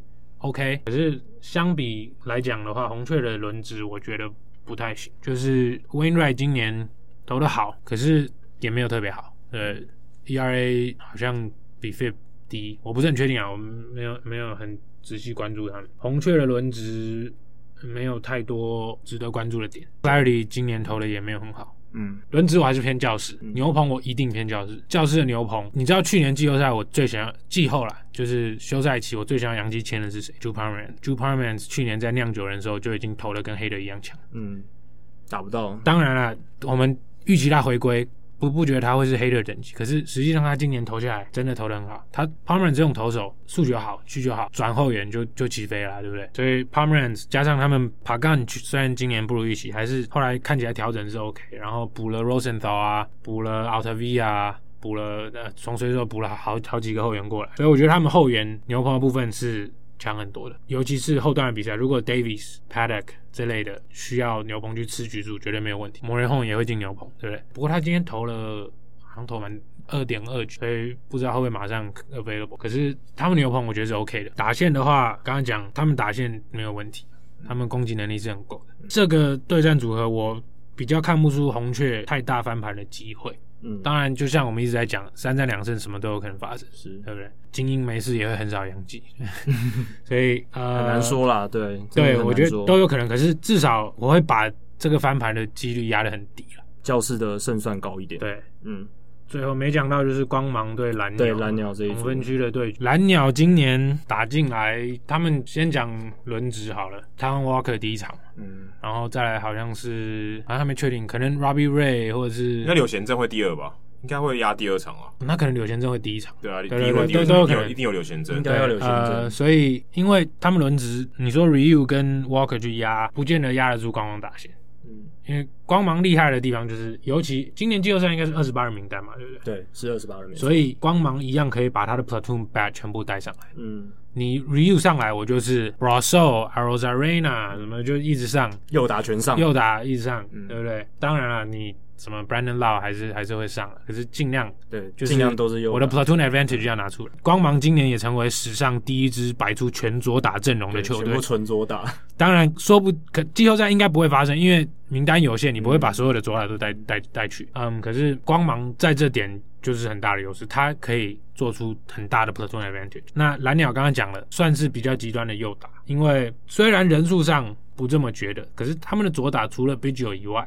比较没什么实力，对，对右打你至少你有 Grichuk，你有 Teoscar Hernandez，你有 Bo Bichette，呃，看你要不要把 Vladdy 算进去，对不对？右打他们是主要还是撑起打线的重点，所以除了第一站对 Snell 以外，第一站是 Snell 吧？Snell，对然后 Glassnow 跟 Morton，对，所以除了第一站对 Snell 以外，你不会看到太多的左投。昨天还在跟朋友讨论，就是光芒到底要带哪些进牛棚，因为二十八人名的状况，我觉得他们很有可能带十个后援投手。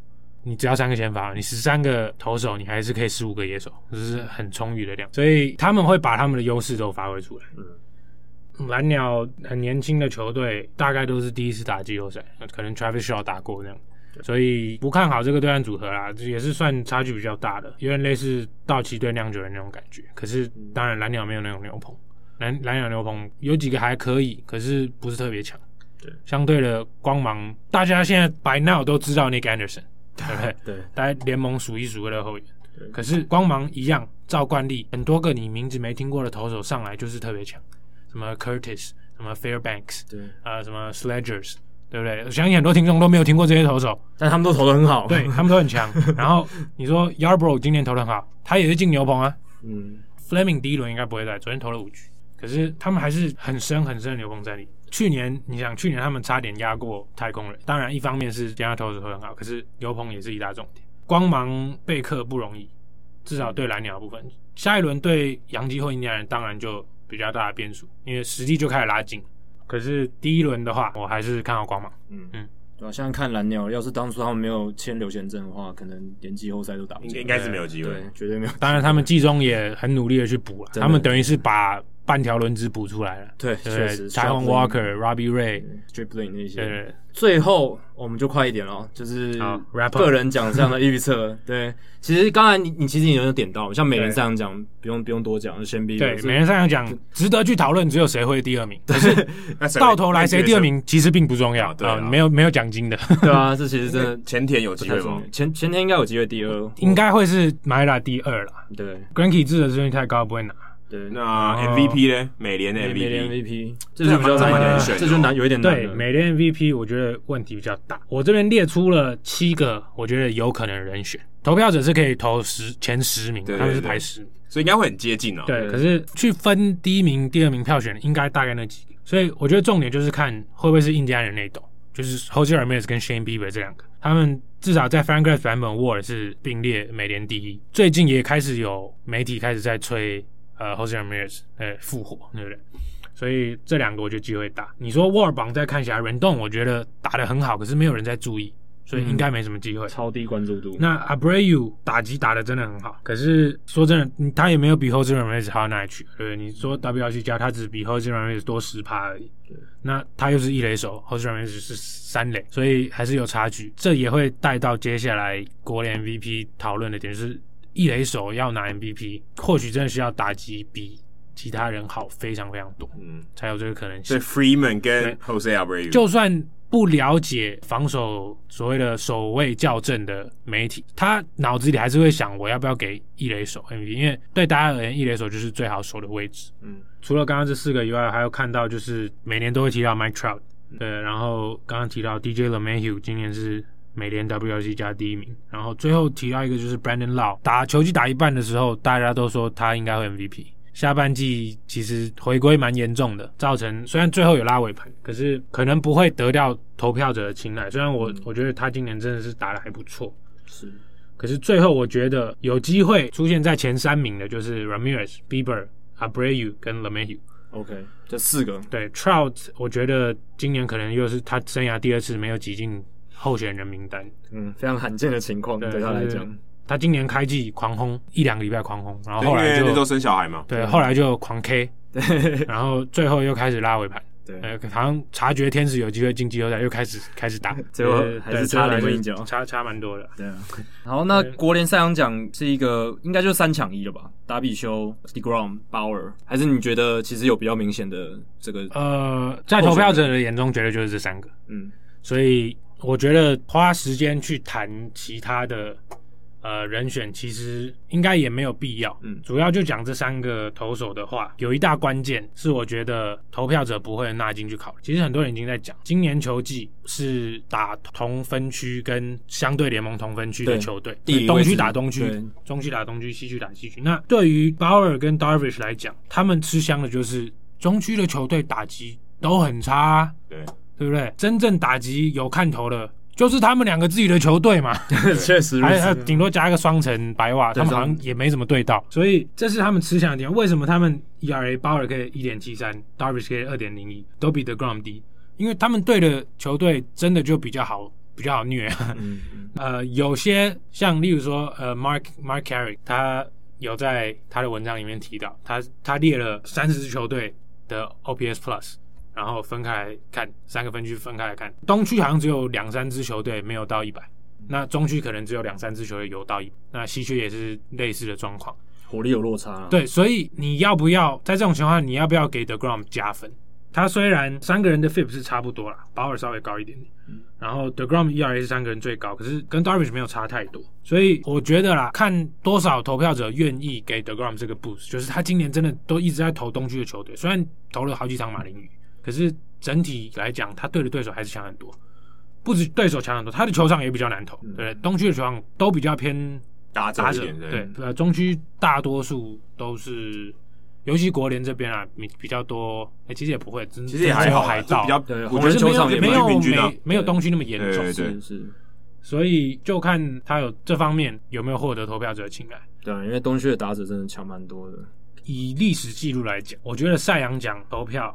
还是很偏这个 ERA 的，OK，呃，ERA 还是至少很高兴，大家已经没有在投胜投了。可是目前来看，ERA 是一个很大的指标，所以这是鲍尔的优势。而且鲍尔少投了其他两个人一场比赛，局数并没有比较少，局数其实比 DeGrom 还要多，对不对？DeGrom 有一场他腿部痉挛，提早退场，才投两局而已。所以我是看好鲍尔，虽然我个人会投 DeGrom，OK，可是我看好鲍尔会拿奖。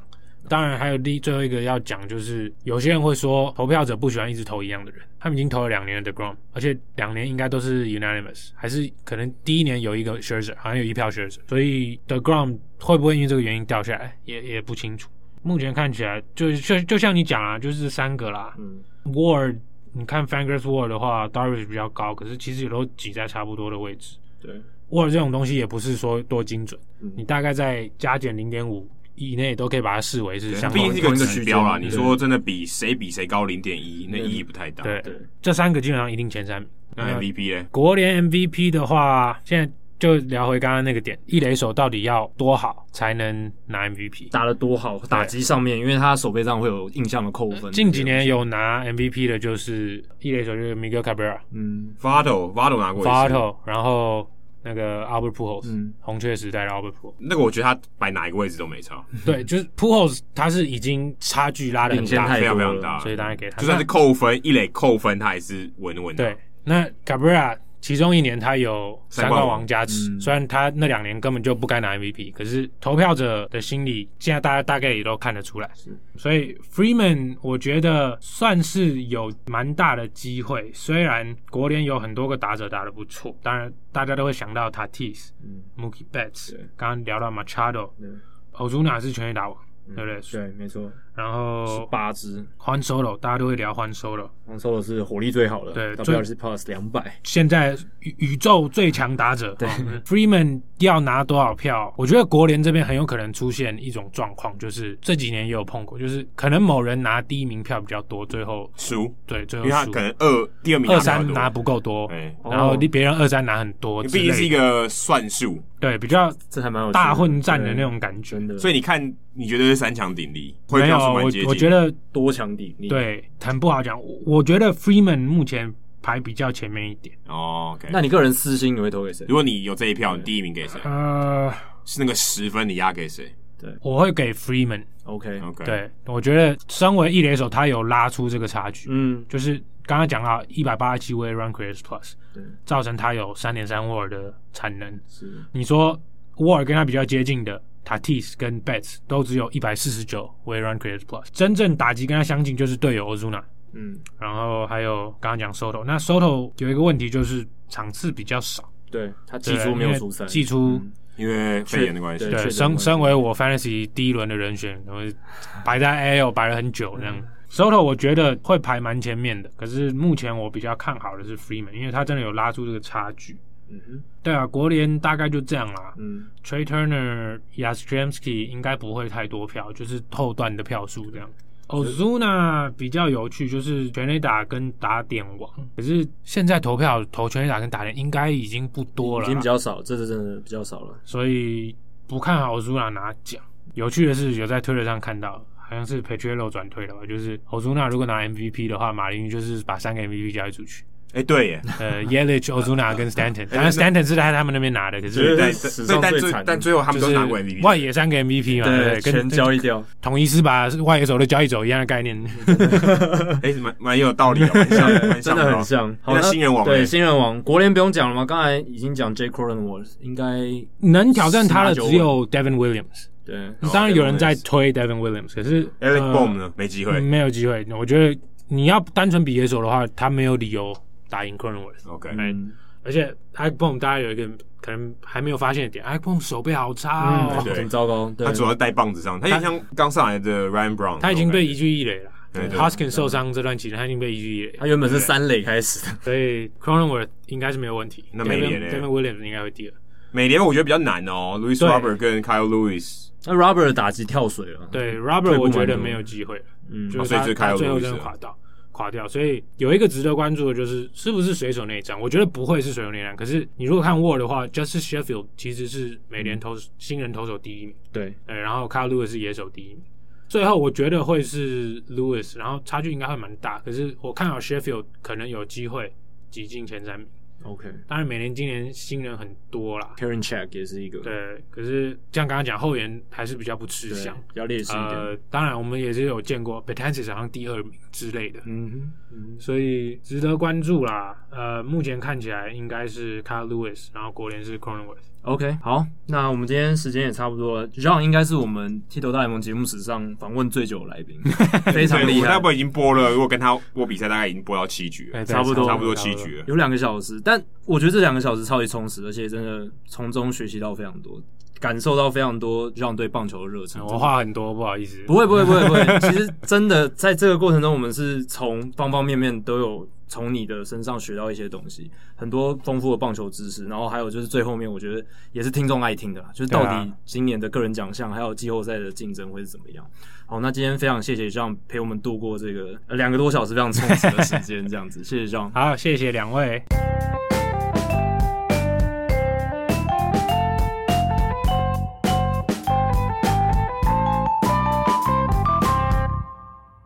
好，经过两个小时跟 John 的讨论之后，也才播我们比赛的一半而已，还 OK 了。我们比赛播四个小时，四个半小时，四个小时二十四分钟，对，OK，这两个小时撑得住，对，撑得住。那也非常感谢 John 啊，他真的，哇，他对棒球的观察真的非常细微，而且他我我觉得他很神奇，他哪来那么多时间看比赛？说真的，我这边有那么多时间看比赛，而且而且我们看比赛，他是一倍速在看哦。对，我们会看浓缩比赛，搞不好还快转。而且他看那么多比赛之外，他还看很多文章。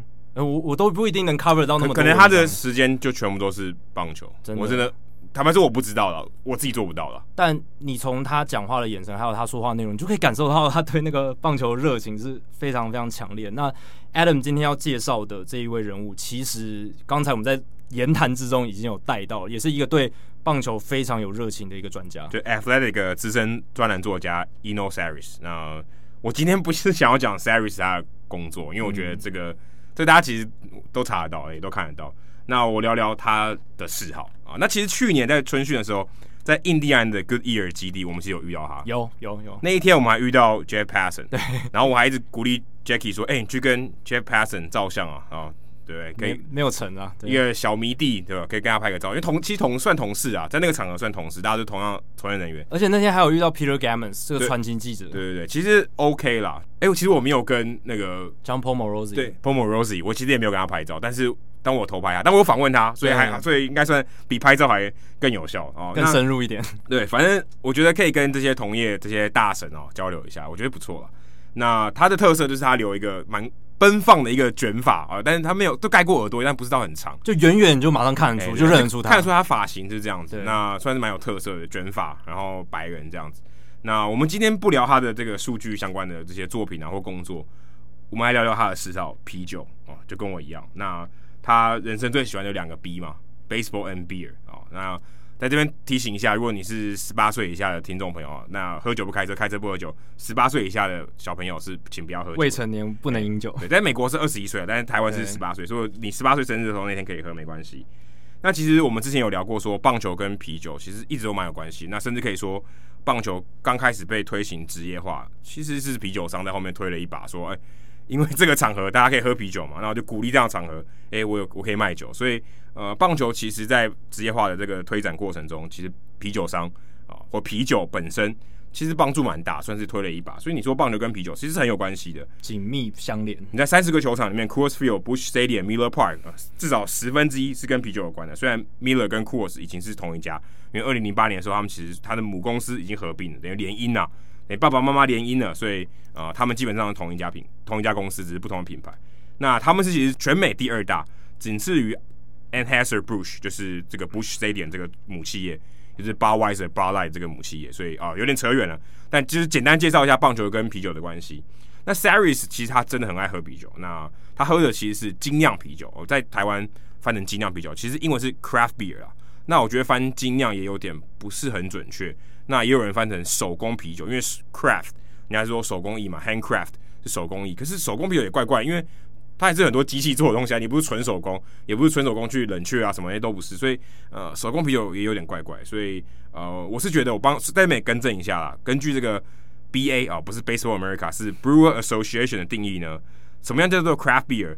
是一年的量产少于六百万桶，六百万桶非常多，少于这个啊、就算是 OK，大概占全美这个饮酒量的销售量的百分之三啊，所以其实很少，所以只有大概百分之三的这个量可以算是 craft beer。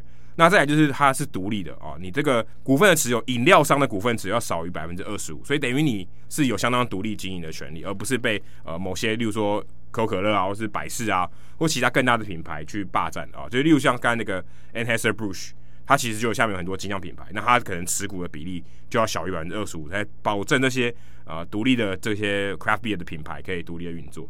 那其实呃 Saris 很喜欢这种东西，那也很他觉得这种小众东西他很喜欢。那其实我觉得这个文化也蛮像 Podcast，因为 Podcast 就像大家酿啤酒嘛啊，每个人做自己的东西，那有自己的风味。那你喜欢这个节目，你不喜欢这个节目啊，你可能每个人的口味不太一样。那我觉得是满足这些小众，所以是很特别的。全美大概有八千多家 Craft Beer Brewery，所以其实 Saris 能做的东西非常非常多，因为他他到处去喝这些啤酒，他自己自己有写过文章去介绍这些东西。那棒球场哦，在 Saris 的观察里面，也是北美四大运动里面最先开始有精酿啤酒这个风潮的。很多球队啊，像皇家队都有自己的联名啤酒。Citi Field，Jacky 有去过吗？有，有里面还有 Mikkeller 米凯勒的这个酿酒厂。那大部分的球场里面，几乎百分之百都有提供精酿啤酒。而且我们是那时候去 Citi Field 的时候，米凯勒那个才刚开了，对，刚开。我记得我们没有进去，后来我有进去喝了喝喝了好几次这样。那就工作呃下班以后有去喝这样。那 Saris 哦，他其实。出生在牙买加，所以他其实也不算不能算是美国人。六七岁的时候搬到德国，其实跟 John 的经历还蛮像的哦。然后也搬搬回到美国，那是他后来在美国的继父开始带他看棒球的。那他在大学的时候，他念 Stanford 大学，然后开始接触到 Craft Beer。那时候他就喝 Sierra Nevada，虽然现在全美第一大精酿品牌。那后来旅居其他城市，也开始呃开始接触到其他东西。他一开始是喝调酒，后来搬回加州以后，他觉得啊。调酒实在太多这个 ingredient，太多这个材料，太麻烦了，所以他开始去、研究 craft beer 来取代调酒。那除了他棒球的书以外，哦，他在二零一六年跟一群朋友出版了一个《A Baseball Lover's Guide to Craft Beer》，就是呃棒球迷对于这个精酿啤酒的一个指南。那在 Amazon 上有 Kindle 版本，所以 Eno Sarris 不只出棒球相关的作品，他有出啤酒相关的作品。更扯的是啊、大家知道 Fangraphs 吧？他以前有在 Fangraphs 写一些东西。他二零一三年的时候，他自己自己弄了一个网站叫 Beer Graphs 啊，是故意跟这个 Fangraphs 啊这样联名的，因为翻碗啊，翻碗有点像翻碗，他自己搞的。不过现在很可惜，因为他工作忙，所以已经没有再更新了。那他其实他自己在 Athletic Athletic 读者信箱的名称就叫 A Beer, A Ball Game, A Bag of Mail，就是呃一杯啤酒、一场比赛，然后一大袋的这个收信啊，就是很多读者来信，所以其实蛮有趣的。那他也常常。在 Athletic 上面分享一些啤酒文章，虽然我觉得有点离题啊，因为 Athletic 上面其实大部分讲的是运动相关的文章、周边的东西，但啤酒类东西，它当然有些跟棒球有相关，但它其实也还蛮多是大部分是在真的聊啤酒本身，只是可能说啊。球场卖的啤酒啊，那对啤酒做一些分析，但基本上对还是主要是啤酒的内容，所以这种文章可能 Jacky 就不会看。用球场或棒球文化去包装，但其实讲的是啤酒文化本身。对，而且他就是刚刚我们有在跟 Sean 的访谈里面有提到嘛，他是数据派的，这个算是很很推广者，对，很 hardcore 的人，嗯，所以他自己呢也把这个 hardcore 的精神放到啤酒上，他自己创造了 BAR bar 啊，当然跟 WAR war 值。类似的东西，Beer Above Replacement，因为他看到很多这种排行榜啊，这排前两百五十名的啤酒，他觉得这个 Beer Advocate 上面就是这个啤酒的这个评比的网站 Advocate 上面，哎，这两百五十名都太 hardcore 了，根本就不适合一般人喝，都是那些啤酒迷像我这样的 Beer Geek 会想去喝的啤酒。那我觉得他觉得这个东西没有太大价值，就好像你今天看到这个啤酒，哎，全部都名人堂球员，那这牌没有意义嘛，对不对？没什么意义，那这是名人堂名人堂球员。很多这个地方的很多这些呃现代的球迷可能也不太去关注，那对他讲可能没有太大意思，所以他就自己创造这个 BAR 这个值，他去综合 Untappd，这是一个很有名的这个啤酒的这个 App，上面有评分跟大家会打卡，所以就可以评分，还有这个你打卡这个数量，他自己创了这个 Beer Above Replacement 这个值，去提供给这些诶想要参考这些啤酒的评分的人哦，给他一个参考，就是因为他自己创了一个指标。那他今年七月的时候，在 Athletic 上面写了一篇我觉得非常非常有趣的文章，叫《Scouting for the Best Brewery Prospects Across MLB Cities》啊，翻成中文就是在这些有大联盟的城市里面，他去找一些很棒啊，还没有被发掘出来、很有潜力的酒厂，那我看到这一篇以后，我就在 Twitter 上，我就忍不住，我就写说，Saris 现在是我最喜欢的棒球作家，因为他很喜欢啤酒，他真的还来按爱心，因为我 at 他，所以我觉得真的蛮有趣的。哎、嗯，他其实，呃，他也不是就是瘾君，呃，这什么？不是瘾君子啊，就是喜欢这个杯中物的人。他其实他对于这个啤酒跟棒球是很有想法的。他说，棒球比赛其实很适合朋友聊天，搭啤酒其实是一种绝配的东西，就跟棒球一样，棒球是要细细心品味的，是 savor，他用 savor 这个字，而不是 chug，就 chug 就是猛灌、菜灌。嗯就是你不是要啊看那种很激烈的冲撞，是慢慢一球一球看的。那他觉得，诶、棒球跟这个 beer craft beer 是很类似的。那他也观察到说，现在球场的这个餐饮的方式也没有越来不一样。可能大家也不会说啊，喝个汽水啊、热狗啊，慢慢也慢越来越精致化，好像家庭去野餐一样。所以他觉得这些东西是都开始慢慢在变化。然后这个啤酒的这个风味越来越不一样。那我也好奇说，他到底是喜欢怎么样的啤酒？因为啤酒其实有很多种风格。然后我找了几篇文章，里面他大概也没有明说。后来我在 Twitter 上面发现他有贴过一张照片，他其实喜欢的是这种 Pale Ale，就是比较有苦味的啊，算 American Pale Ale 或是 IPA 这种类型。所以我发现哦，原来他其实跟我的口味是蛮像。那今年我看到一个访问，他也说啊，因为疫情关系，他现在都不能去酒吧嘛，所以他就只好哎用网络上订酒。我我我以为在美国上是不能用网络上订酒，就后来加州，因为他住在北加。然后发现，哎，原来加州也这个法令都放宽了，其实没就让这些民众啊不要出门，你在家也可以买这些啤酒。所以他现在变成说，他每天每天啊就去刷那个 Instagram，说，哎，哪些酒厂有有新出的酒，他就去订。所以我觉得真的蛮特别。然后他最近有一篇文章写这个米凯勒酒厂的这个画家去跟 Topps 就是很有名的这个棒球的厂商合作联名设计的棒球卡。所以他其实对于这个啤酒啊、棒球各方方面面，我觉得都蛮有趣的。另外呢，我还想补充一个，算是一个 fun fact。就是 Sari 其实很喜欢喝啤酒，可是他一直到现在，他说很有名嘛，在棒球界算很有名。可是这些啤酒厂商也没有找他来联名合作啤酒。倒是我之前去匹兹堡的时候，到一个在教堂里面的酿酒厂叫 The Church Brew Works，它里面就有一个跟匹兹堡邮报的记者哦，他的名字非常难念，Newwood Jas Wilborn 啊，这个棒球记者，他跟他联名一个 Imperial Stout 啊，这个帝国斯陶特，而且还是统称的的一个啤酒。所以你到那个酒厂里面，你点那个啤酒。你还看到说哦，这是一个棒球作家联名的啤酒，他去调这个配方，他主要去酿这个啤酒，所以 Saris 我觉得他可能在这方面还输一点哦。我很希望有一天我可以喝到 Eno Saris 联名的啤酒。可能他写的主题还是太 hardcore，所以他接触到的社群可能还是没有触及那么广。可能喜欢他的文章的人很喜欢，然后数据派人很喜欢，可是。一般大众可能还不认识 Eno Sarris 哦，可能他在我我觉得可能差别是在于他可能在全国有影响力，或者在某一个比、呃、特定的社群吧。对，数据派的那个社群里面比较有影响力，可是他对于地方的对没有影响力，因为匹兹堡邮报的人他就对匹兹堡很有影响力。哎。报纸上或是网络上看这个当地的新闻，当地的报纸都会看到他的这个名字，而且每天几乎都有。对，所以也许这个比较吸引的。对，地方报的记者会跟地方的社群产生比较紧密的连接，所以由他来推销可能比较好。那比较也有一些全国性的对 craft beer，所以也可以考虑找 Eno Sarris 合作。我我可以大胆的预测，一年内应该会有，因为他最近写这个越来越多了，频率越来越高，所以我觉得是有机会的。而且 The Athletic 上面的这个文章其实普触及率蛮高，蛮普及的。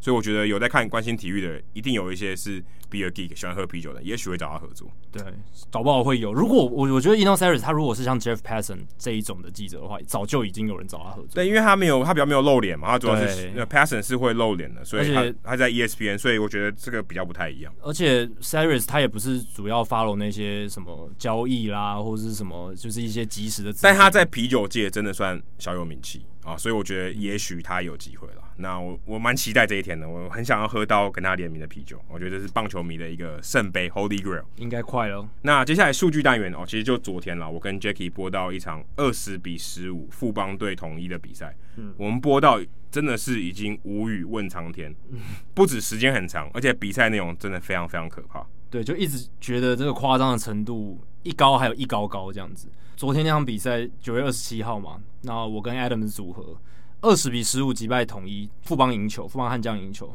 那是一场疯狂的打击大战，也是燃烧投手之战。那这个是中华职棒史上第一次出现二十比十五的比数组合，以前从来没有出现过，所以算是第一次啊。就是、因为这非常不合理，对啊，而且可能是十八比零以后二十比十五，我觉得这个可能也。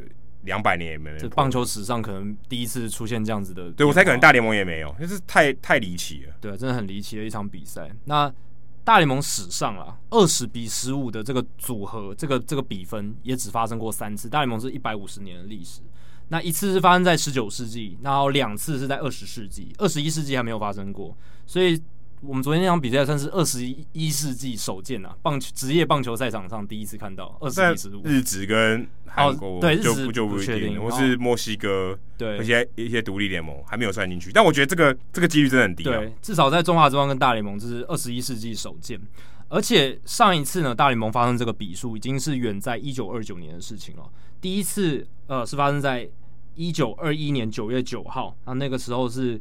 芝加哥白袜队对呃底特律老虎队，然后第二次是发生在一九二九年的六月十五号，那那一次是纽约巨人队对海盗队。那我觉得很有趣的是，纽约巨人队对海盗队那场比赛，一九二九年那一场二十比十五是打到十四局，所以呃延长赛打到这个比数好像还算合理。就大家可能打到最后一局，我看这个比数第十四局巨人队打了八分，对，得了八分，很多。所以对啊，所以我觉得可能是后面这个投手也烧完了。哦可能派野手上来丢之类，或是很烂很烂的投手上来丢，这才会造成这种比数。而且我看他的比赛时间只有四小时十七分，他们打了十四局，二十比十五才打了四小时十七分，比我们昨天那场比零比较多，啊，他挂的零比较多。对，是这样没错，但也可以看得出这个时代差异，这个比赛时间真的差距非常大。第一场就是一九二一年九月九号那一场老虎队白袜比赛，他们也是打了二十比十五，而且是九局的比赛，跟我们昨天那场一样。只打了两个小时又二十分钟，差不多我们呃超过一半了，超过一半，但差不多就一半的这个时间，对不对？那一九二零年代平均一场比赛九局的比赛所花费的时间，平均来讲是一小时五十分钟左右，所以那场比赛在那个年代已经算很长了，两个小时二十分钟。可是我们昨天那一场还是打得比他久，我们的那场比赛比终局之战还久，比复仇者联盟终局之战的电影还久，已经就是很多那种就是好好莱坞史上大片那种两个小时半的。一对啊，伸缩的电影拍到四个小时，应该没有人想看了。对啊，这个剪辑一定有问题。一般大片都两个小时半，已经算很久了。膀胱都要炸了。对啊，像那种铁达尼号、教父那种三个多小时，都是非常非常久，而且很少会看到这么长的电影这样子。所以昨天播到四个小时二十四分钟，真的是蛮久的。而且那场比赛就是一九二一年那一场，老虎跟白袜他们两队加起来只用了七个投手。那昨天悍将跟统一是用的是十三名投手。所以这也可以看出这个不同时代这个投手使用模式的差异哦。你看，像白袜队那场比赛，他们中间这个长中继 D.K. Kerr，他中继了四局，他从第四局上来，中继四局掉了九分，中间七分是自责分，他还拿下胜投。哎哎，说真的，这个调度比昨天的合理很多。哎，对，你就让一个投手上来烧嘛，前面的已经炸了嘛，但你就是后面让他烧嘛，就烧到结束为止。对不对？那为什么要一直换呢？那唯一的差别是老虎对百万那场比赛，他们第四局的时候比分还很接近，呃，对不对？都都是打大分，他们两队都大分。但是昨天那场是汉江一开始八比零，对，一开始就已经前三局就十一比零了。所以其实那个时候对统一狮来讲，已经算是蛮进入乐色局数，或者对悍将来讲也算进入乐色局数。对，事实上悍将掉那么多分是非常非常不合理，对，非常不合理的。但统一狮后面能够这样子打十五分回来，也是也也很不合理，也蛮令人钦佩的啦，真的是很奇特的一场比赛。所以这就是第一个啊数据单元的项目。那第二个是七十一岁的 Dusty Baker 啊，成为史上第一位带领五支不同大联盟球队打进季后赛的总教练哦。他带领太空人队是他最新的一支。Dusty Baker 他执教生涯是第二十三年，那他他是在今年一月取代 AJ Hinch 嘛。所以成为太空人新任总教练，而且他季初的时候其实默默执行了他二零二一年的选择权，那是他自己的选择权，所以他可以自己决定。所以明年太空人总教练也会是 Baker，他进入七十二岁的执教生涯。那 Baker 之之前也有说啊，这这就是他最后一次带兵了，所以明年应该就是他最后一年。那 Baker 他是在一九九七、两千、两千零二这三年曾经率领巨人队打进季后赛啊，而且二零零二年他有打进世界大赛，只是输给了天使。对，那年还有 Barry Bonds，没错。那那是 Baker 执教生涯唯一一次打进世界大赛。后来他转任小熊嘛，二零零三到二零零六，而且他在第一年就率领小熊打进季后赛。可是那一年就是很有名的那个 Steve Bartman 事件嘛，就是马林鱼后来夺冠那一年。没错，马林夺冠那一年，Moises Alou 没有接到那个球，对，没有接到那个界外球。然后呢，也是在小熊时期，这个 Baker 被冠上了贝克街亡灵的称号，因为他把这个 Kerry Wood 还有 Mark Pryor 超坏的这个新闻还有这个发展这样子，虽然他后来有改变他的执教方法，也还是继续非常成功。这样，二零零八年他转战红人，从零八到一三年，诶，也带出很好的成绩。差不多 Joey Votto 崛起那个时候，没错，也是我们另一位来宾亨利，就是身披 C 五度的亨利。他那时候应该是刚开始看棒球、看美国职棒的时候，他那时候也爱，因为这样爱上红人。二零一零、二零一二、二零一三年，他都带兵带红人打进季后赛。然后呢，离开红人之后，一六一七年。他到国民那个时候，Matt Williams 刚被炒鱿鱼嘛，那国民就找了他来带这支有季后赛竞争力的球队。他两年都带进季后赛，诶，结果两年之后也被炒鱿鱼。我记得好像两年就打到第一轮就挂了。对，都是第一轮。Baker 这就是 Adam 刚刚提到的，他在季后赛的战绩非常不理想，二十三胜三十二败，而且他只有在季后赛带队晋级过两次，一次就是在二零零二年，另一次就是二零零三年的小熊。那小熊是在国联冠军赛输球的，所以。从二零零三年以后，Baker 的球队已经在十场他们有机会晋级季后赛下一轮的赛事中输球，所以在这么重要比赛，他们已经十连败，就是 Baker 带兵的。对双城队感觉是好消息啊。对双城就会觉得，哎，难兄难弟哦，Baker 可以加入他们这种 PTSD 这种灾后这种创伤症候群，对创伤症候群的这种兄弟会。大联盟历史上也只有其他两名总教练曾经带领四支不同的球队进季后赛，Baker 是五支，所以 Baker 的成就是非常特别的。而且我觉得最难得的是他他是 minority，他是黑人，对，他是黑人。这个这个在棒球界我觉得真的是蛮困难的，更加的不可思议哦。那其他我刚刚提到的两名带四支不同球队进季后赛，这个总教练是 Billy Martin，还有 David Johnson。那 Billy Martin 是带运动家老虎双城洋基，还有 David Johnson 是带大都会精英国民红人。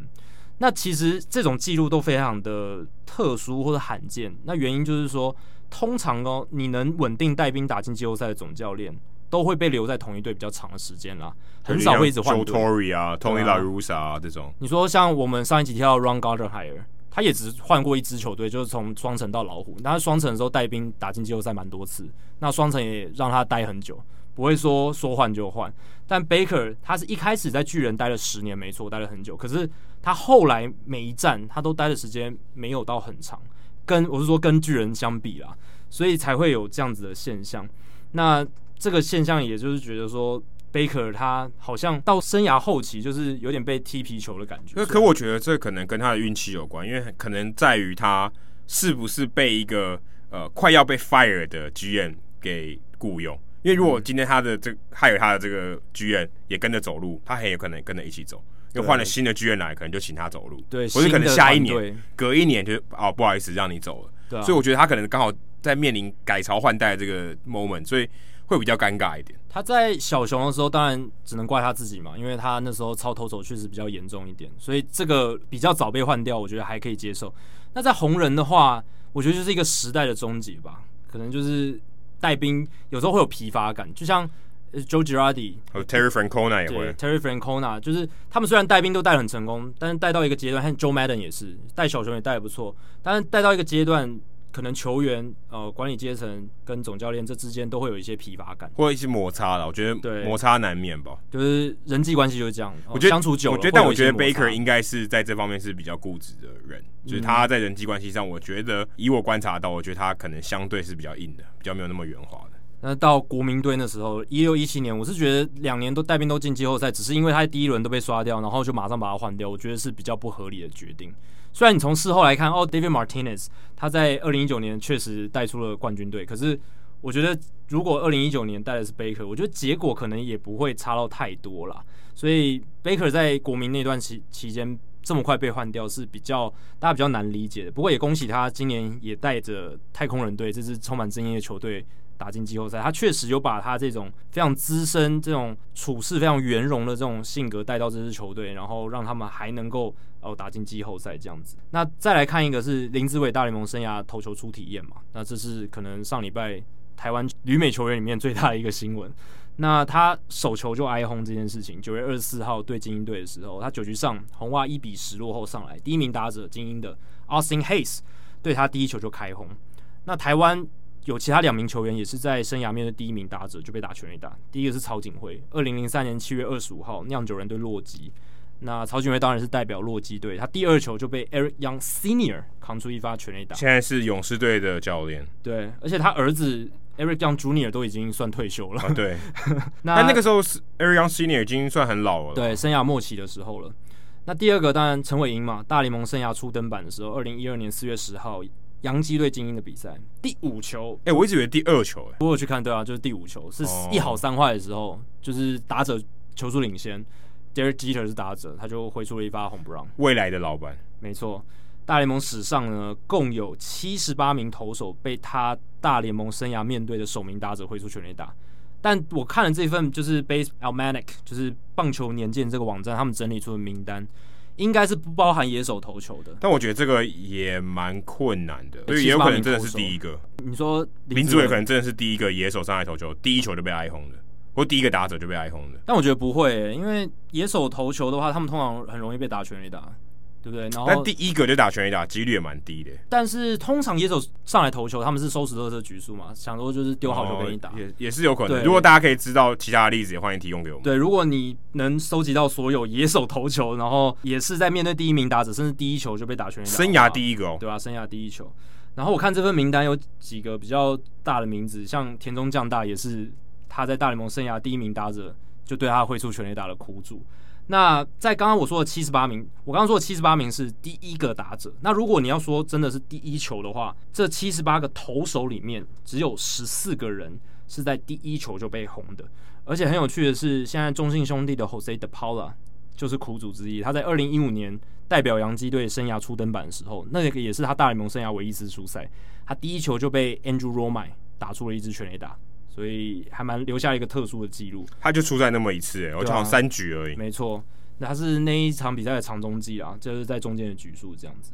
那其他的人分别是一九八四年的 Ricky Horton，八九年的 Mike Munoz，九二年的 Kevin Rogers，九五年的 Al Reyes，九六年的 Jason Dixon，九七年的 Jason Johnson，九九年的 Damaso Marte。哎，这个名字他我记得他有跟那个王建民同队过。哎，这我完全没印象。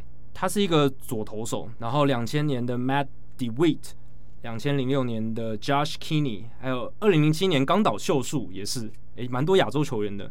然后两千零八年 Freddie Doisy，还有二零一五年的 Jose De Paula，就我刚刚讲的。然后一六年 Jake Smith，一九年的 Robert Dugger，所以就是这些这十四名投手，他们被呃第一个球就被打全垒打。那你还得丢好球嘞，对啊。很多人第一球还丢不进好球袋的，根本别说被打全垒打。所以你要为了避免在这个记录上留名，就是丢一个大坏球。那最后我分享两个就是非常硬派数据的一些有趣的，其实算是蛮有趣的一些数据现象。投手连做至少四次的牵制尝试，在今年的情况，为什么会有这个东西呢？因为今年你如果照理论来讲，今年这样的情况应该会比往年多，因为今年没有观众嘛。以前有观众的时候，如果你投手连续丢好几次牵制，你会被虚啊。而且这应该只有客场啊，客场投手会被虚，主场的话大家就无视于这个事情。对，客场的话一定会被虚，就是你就基本上丢一次就会被虚了。主场会比较宽容一点，只是。就算是主场，观众可能会觉得干嘛丢那么多次，会觉得很烦。所以投手在没有这种观众的压力、客场这种观众压力的情况下，可能会比较自在的丢连续很多次牵制，这是理论。那棒球指南 BP 的 Lucas Apostolos 他就整理出从二零零三年以来所有至少连续四次牵制的案例，那支持了我刚刚前面讲的理论。二十一世纪的第一个十年呢，平均每年只会出现。约十八次，就是投手至少连续连续哦，连续丢四次牵制的情况。到二零一零年代，就是近十年，平均每年只会出现约十四次，所以整体而言是相当罕见。你很少看到投手连续丢那么多牵制。但今年的出现频率，如果你把它放大到一百六十二战的赛季的话，会达到约五十次，是过去频率的三到四倍。小象小熊队的左投 Kyle Ryan，他就有。三次连连续丢四个以上的牵制，所以他真的很爱丢牵制。所以今年确实投手呢会比较愿意去丢这些牵制的尝试这样子，而且连续很多次。这个数据也可以看得出，在主客队之间的投手没有差异，但是现在看得出来唯一的变数就是说有没有球迷在场，却造成很大的影响。这我觉得非常合理啊，因为你会被那个嘘声影响啊，你一定会因为你耳朵关不起来，你可以不看。你可以眼睛闭起来看不到其他人，可是你你一定会听到那个不，一定会被嘘，所以我觉得这个这个蛮合，真的蛮合理的。对啊，所以刚才我讲到的那个数据也显示出，就是投手他会不会这样做，就是连续做四次以上的牵制，跟看台上的球迷的支持对象好像比较没有关系，只跟场上有没有观众比较有关系，因为就算是主场的球迷也会觉得你连续丢四次的这样子的牵制，其实是我很少看到这样哎、欸，很不我说很少看到主场球迷在虚投手牵制，但我不知道四次，嗯、因为四次太少见了。对啊，所以我不知道四次的时候大家会不会虚，但是基本上我觉得丢个一两次啊，连续的，当然讲连续的，嗯，很少在虚的了。对啊，至少数据上是这样看嘛。但这这种情况真的是非常非常少见。你看，就算是今年这么频率出现那么高，你如果放到一百六十二场场的比赛的赛季，两千多场比赛也只有大概约五十次而已。所以这个是也是蛮有趣的一个现象。那刚才像在访谈当中，他有提提到这个主场优势嘛？这边提供跟他想法比较不一样的数据呈现。那今年呢，二零二零年的主场优势数据是怎么样呢？过去主队的胜率大概是百分之五十三点五左右，以前啊，以前都大概落在这个区间百分之五十三点五左右。今年其实是落在百分之五十五点三哦，所以今年主队的胜率其实蛮高的，是近四十年以来最高。但它虽然是高，可是只是微幅的高出一点点，差异没有太显著。不过这个数据还是多少说明了过去我们常说主场球迷情绪支持带给主队的优势，或者说主场球迷去会有可能会影响裁判判决这件事情，导致主队有利的这些优势，可能影响效果都不大，或者是根本不存在，因为今年根本没有球迷在现场啊。那为什么今年在没有观众情况下，主队的胜率还是比较高呢？甚至比以往更高一点点？那有几个理由，就是 Ben Lindbergh 还有呃 Sam Miller ESPN 这个作家他们有提出来讨论的，就是可能人类呢，他们说人类有捍卫主场领地的本能啊，这是一种当然没有什么科学根据啊，但是就是只是一种说法。这心态上我觉得会有差啊，就是 OK。他知道我今天呃，我不想在主场输球、嗯、啊，因为他知道这个是他本就是我的主场，他用英文是 home 嘛，对啊，所以人一定会保护保卫他的 home，我觉得这是蛮合理，因为他自己心态上他就知道说，我今天是保护这个胜利嘛，我知道我比较有机会赢，然后我希望我保护这个胜利，所以我觉得家园的感觉，这个心态是比较不一样，对。那其他理由像是去客场的时候会有比较大的压力，因为去到比较陌生的环境嘛，而且今年的压力可能特别大，因为今年去客场的时候呢，你只能待在旅馆里面，你只能多住在防御旅馆，基本上哪里都不太能去，你就是只能在饭店跟球场之间移动，所以球员他们输压管道有被限制住，所以在这样的情况下，有可能客队的球员会觉得心理压力比较大，或者比较疲累一点。然后第三点就是我刚刚讲疲累。旅行呢，本来就是一件累人的事情，所以客队的体能状况应该都会比主队差一些。说真的，这个我不是很同意，因为我觉得主队他也有可能从别的地方赶回来，所以我觉得这个东西可能还是要看赛程的安排，而且这个可能因为呃这个球员他是不是老鸟，我觉得也有关系，因为他知道他如何调节他的体力，尤其在旅行的时候，他知道科长是怎么样的回事，所以我觉得当当他习惯以后，他的体能状况应该会比菜鸟来得好，尤其是在。球季后半段的时候，他对于这个旅行或对于说这些 travel，我觉得他事实上是可以比较好的调节。所以，我我我会怀疑这件事情，就是是不是客队的体能状况真的会影响主队？而且今年还有一个很大的差别是，今年没有跨时区的比赛。那以前有，有东岸飞到西岸，西岸飞到东岸，所以那个当然我觉得影响会很大，因为你睡觉时间被打乱，而且你比赛时间会被打乱。那今年没有，因为今年呃当然有啊，呃如果你跨到休斯顿或是靠比较西边一点，是西区的会有。东区跟中区基本上不会有啊，差距可能至少不到一个小时，所以我觉得这个可能在今年也许是一个差别。如果你真的讲要讲到体能或是旅行的话，今年也许我反而觉得在时差上面，可能对于这些球员来讲还是一件好事，就比较好一点，因为都在同一个时区。那你刚刚讲到主队有可能是从其他地方回来嘛？但如果主队是在一连串的主场比赛的中间的话，他们就有比较充分的休息，相对于刚从其他地方来的。对，可是这平均起来，对啊，当然没错。当然可能他在如果他今天是五五场主场比赛或六场主场比赛，对，但的确他可能第三站、第四站他比较吃香一点。对，但就像你讲，可能影响也没有到那么大。不过从数据上来看，今年主场的球队胜率稍微高一点，这也是一个蛮有趣的现象。就是还可能在标准差里面，对，这个值得观察。但我我觉得主场优势的确是存在，因为。毕竟是人啊，人熟悉的地方，我觉得那个心理障碍这是很明显的，一定会下降的。对，只是说那个原因到底是什么，还可以大家继续再研究下去。那我们大家都知道，今年费城人他们牛棚其实非常惨烈，他们有非常多被逆转的比赛。那今年费城人的牛棚有多惨烈？防御率七点零六啊，WHIP 一点七九啊，被打击率三成一五都是全联盟最糟糕的，而且还有十三次的救援失败。就是并列全联盟第二糟。而且最惊人的是，因为他们有很烂的牛棚，所以他们今年输掉的三十一场比赛里面，有高达二十一场是被对手逆转。也就是说，在那二十一场里比赛里面，他们都是有领先过的。所以他们稳牛棚够好，现在应该已经稳稳在季后赛名单里面。但他们今天被淘汰。对啊，因为他们其实很接近季后赛嘛，他们就是一直在那种五成胜率上下一直徘徊。所以其实如果他们牛棚真的不要这么差，如果防御率掉到五左右的话，搞不好就已经进季后赛了。所以他们二十一场。被对手逆转的输的这种比赛呢，占他们总输的比赛是比例高达百分之六十七点八。所以他们，也就是说，他们的遭逆转输球的几率是百分之六十七点八。那根据 Retro Sheet 资料库的资料哦，那这个 Retro Sheet 的资料 Play by Play 的资料可以追溯到一九一六年，但这中间有一些资料也是没有百分之百完整。但是就我们在 Retro Sheet 资料库可以得到的资料里面呢，大联盟过去一百年多年来的被逆转输球率为百分之四十四。我们之前提到，今年费城人所有的输球的场次里面呢。三十一场里面，他们被逆转的输球率是百分之六十七点八哦，所以比这个平均一百多年来平均是高非常多的。他们有二十一场是被逆转的情况下输球。那如果假设，因为我们刚刚说了这一些 r e t r o s h e 资料里面有一些是不完整的，呃，play by play，所以有些是不确定。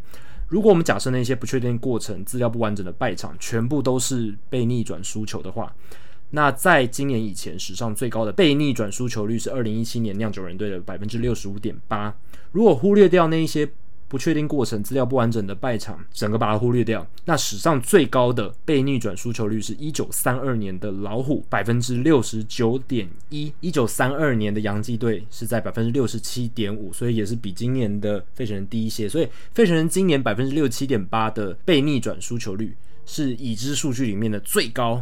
哦，超越酿酒人队二零一七年的百分之六十五点八，就算在忽略资料不完整比赛的情况下，他们也在史上排在第二，所以他们真的是史上最惨烈的队伍之一哦。当然，今年例行赛只打六十场，样本数都比之前小，但这个数据还是蛮夸张的，百分之六十七点八。而且球队啊，如果你输球从一开始就落后，一路到最后都是输，然后一路落后，最后。呃，输掉一场比赛，其实这样子好像也还好。但如果你是被逆转的方式输球，对于球队士气的伤害，哦、比起一般一路落后到底的输球还要大。所以费城人今年在球季中，其实很多场比赛都有领先的情况下，最后还输球，这样子对他们呃在赛季当中的运行，还有整个球队的士气、化学氛围是会有一些影响的。那最后差临门一脚没能打进季后赛，也是相当的可惜。好，那今天节目就到这里了。那因为接下来也是中秋连假了嘛，所以也提前祝大家中秋节快乐。对，你很有可能是在中秋节收听我们节目，在家里无聊的时候，所以在这边祝大家中秋节快乐。对啊，四天连假嘛，那大家如果不想在外面人挤人的话，欢迎收听《Hito 大联盟》这一集，也是也可以看 Jacky 的转播啊。就可以在周末连假都有转播哦。对，这个同一师主场的三连战会是由我来转播。好，以上就是全一百八十四集的全部内容。如果大家喜欢我们的节目的话，欢迎加入 Hito 大联盟在 Facebook 社团 Hito 大联盟讨论区。加入这个社团，记得回答三个简单的问题，就可以和我、还有 Jacky，还有其他上过我们节目来宾，还有像 Sean 一样讨论美国职棒或者棒球的相关问题。那如果你对于美国职棒或者棒球有相关的问题的话，也欢迎上我们的官网 hitomlb.com 上面填写发问的表单，我们会尽可能在节目一个月一次的听众信箱单元上面统一回答、讨论、分析大家提出的想法还有问题。那如果你想要订阅我们的节目的话，也很简单，详情请上我们的官网 hitomlb.com 上面有详尽的订阅解说方式。无论你用的是电脑、手机、平板，作业系统是 iOS 还是 Android，都可以免费的订阅。那我们在 Spotify 上面也有上架，所以如果你是 Spotify 的使用者的话，也欢迎在 Spotify 上面收听，还有追踪我们节目。最后，希望大家到 iTunes 的 Podcast 专区，在 Hito 大联盟的页面底下给我们评分和留言，给我们回馈，可以让我们做得更好，也让那些还没有听过 Hito 大联盟的朋友能够更快速的了解我们节目内容还有特色。那如果你写的不错的话，还有机会在节目中被念出来哦。谢谢大家，拜拜，拜拜。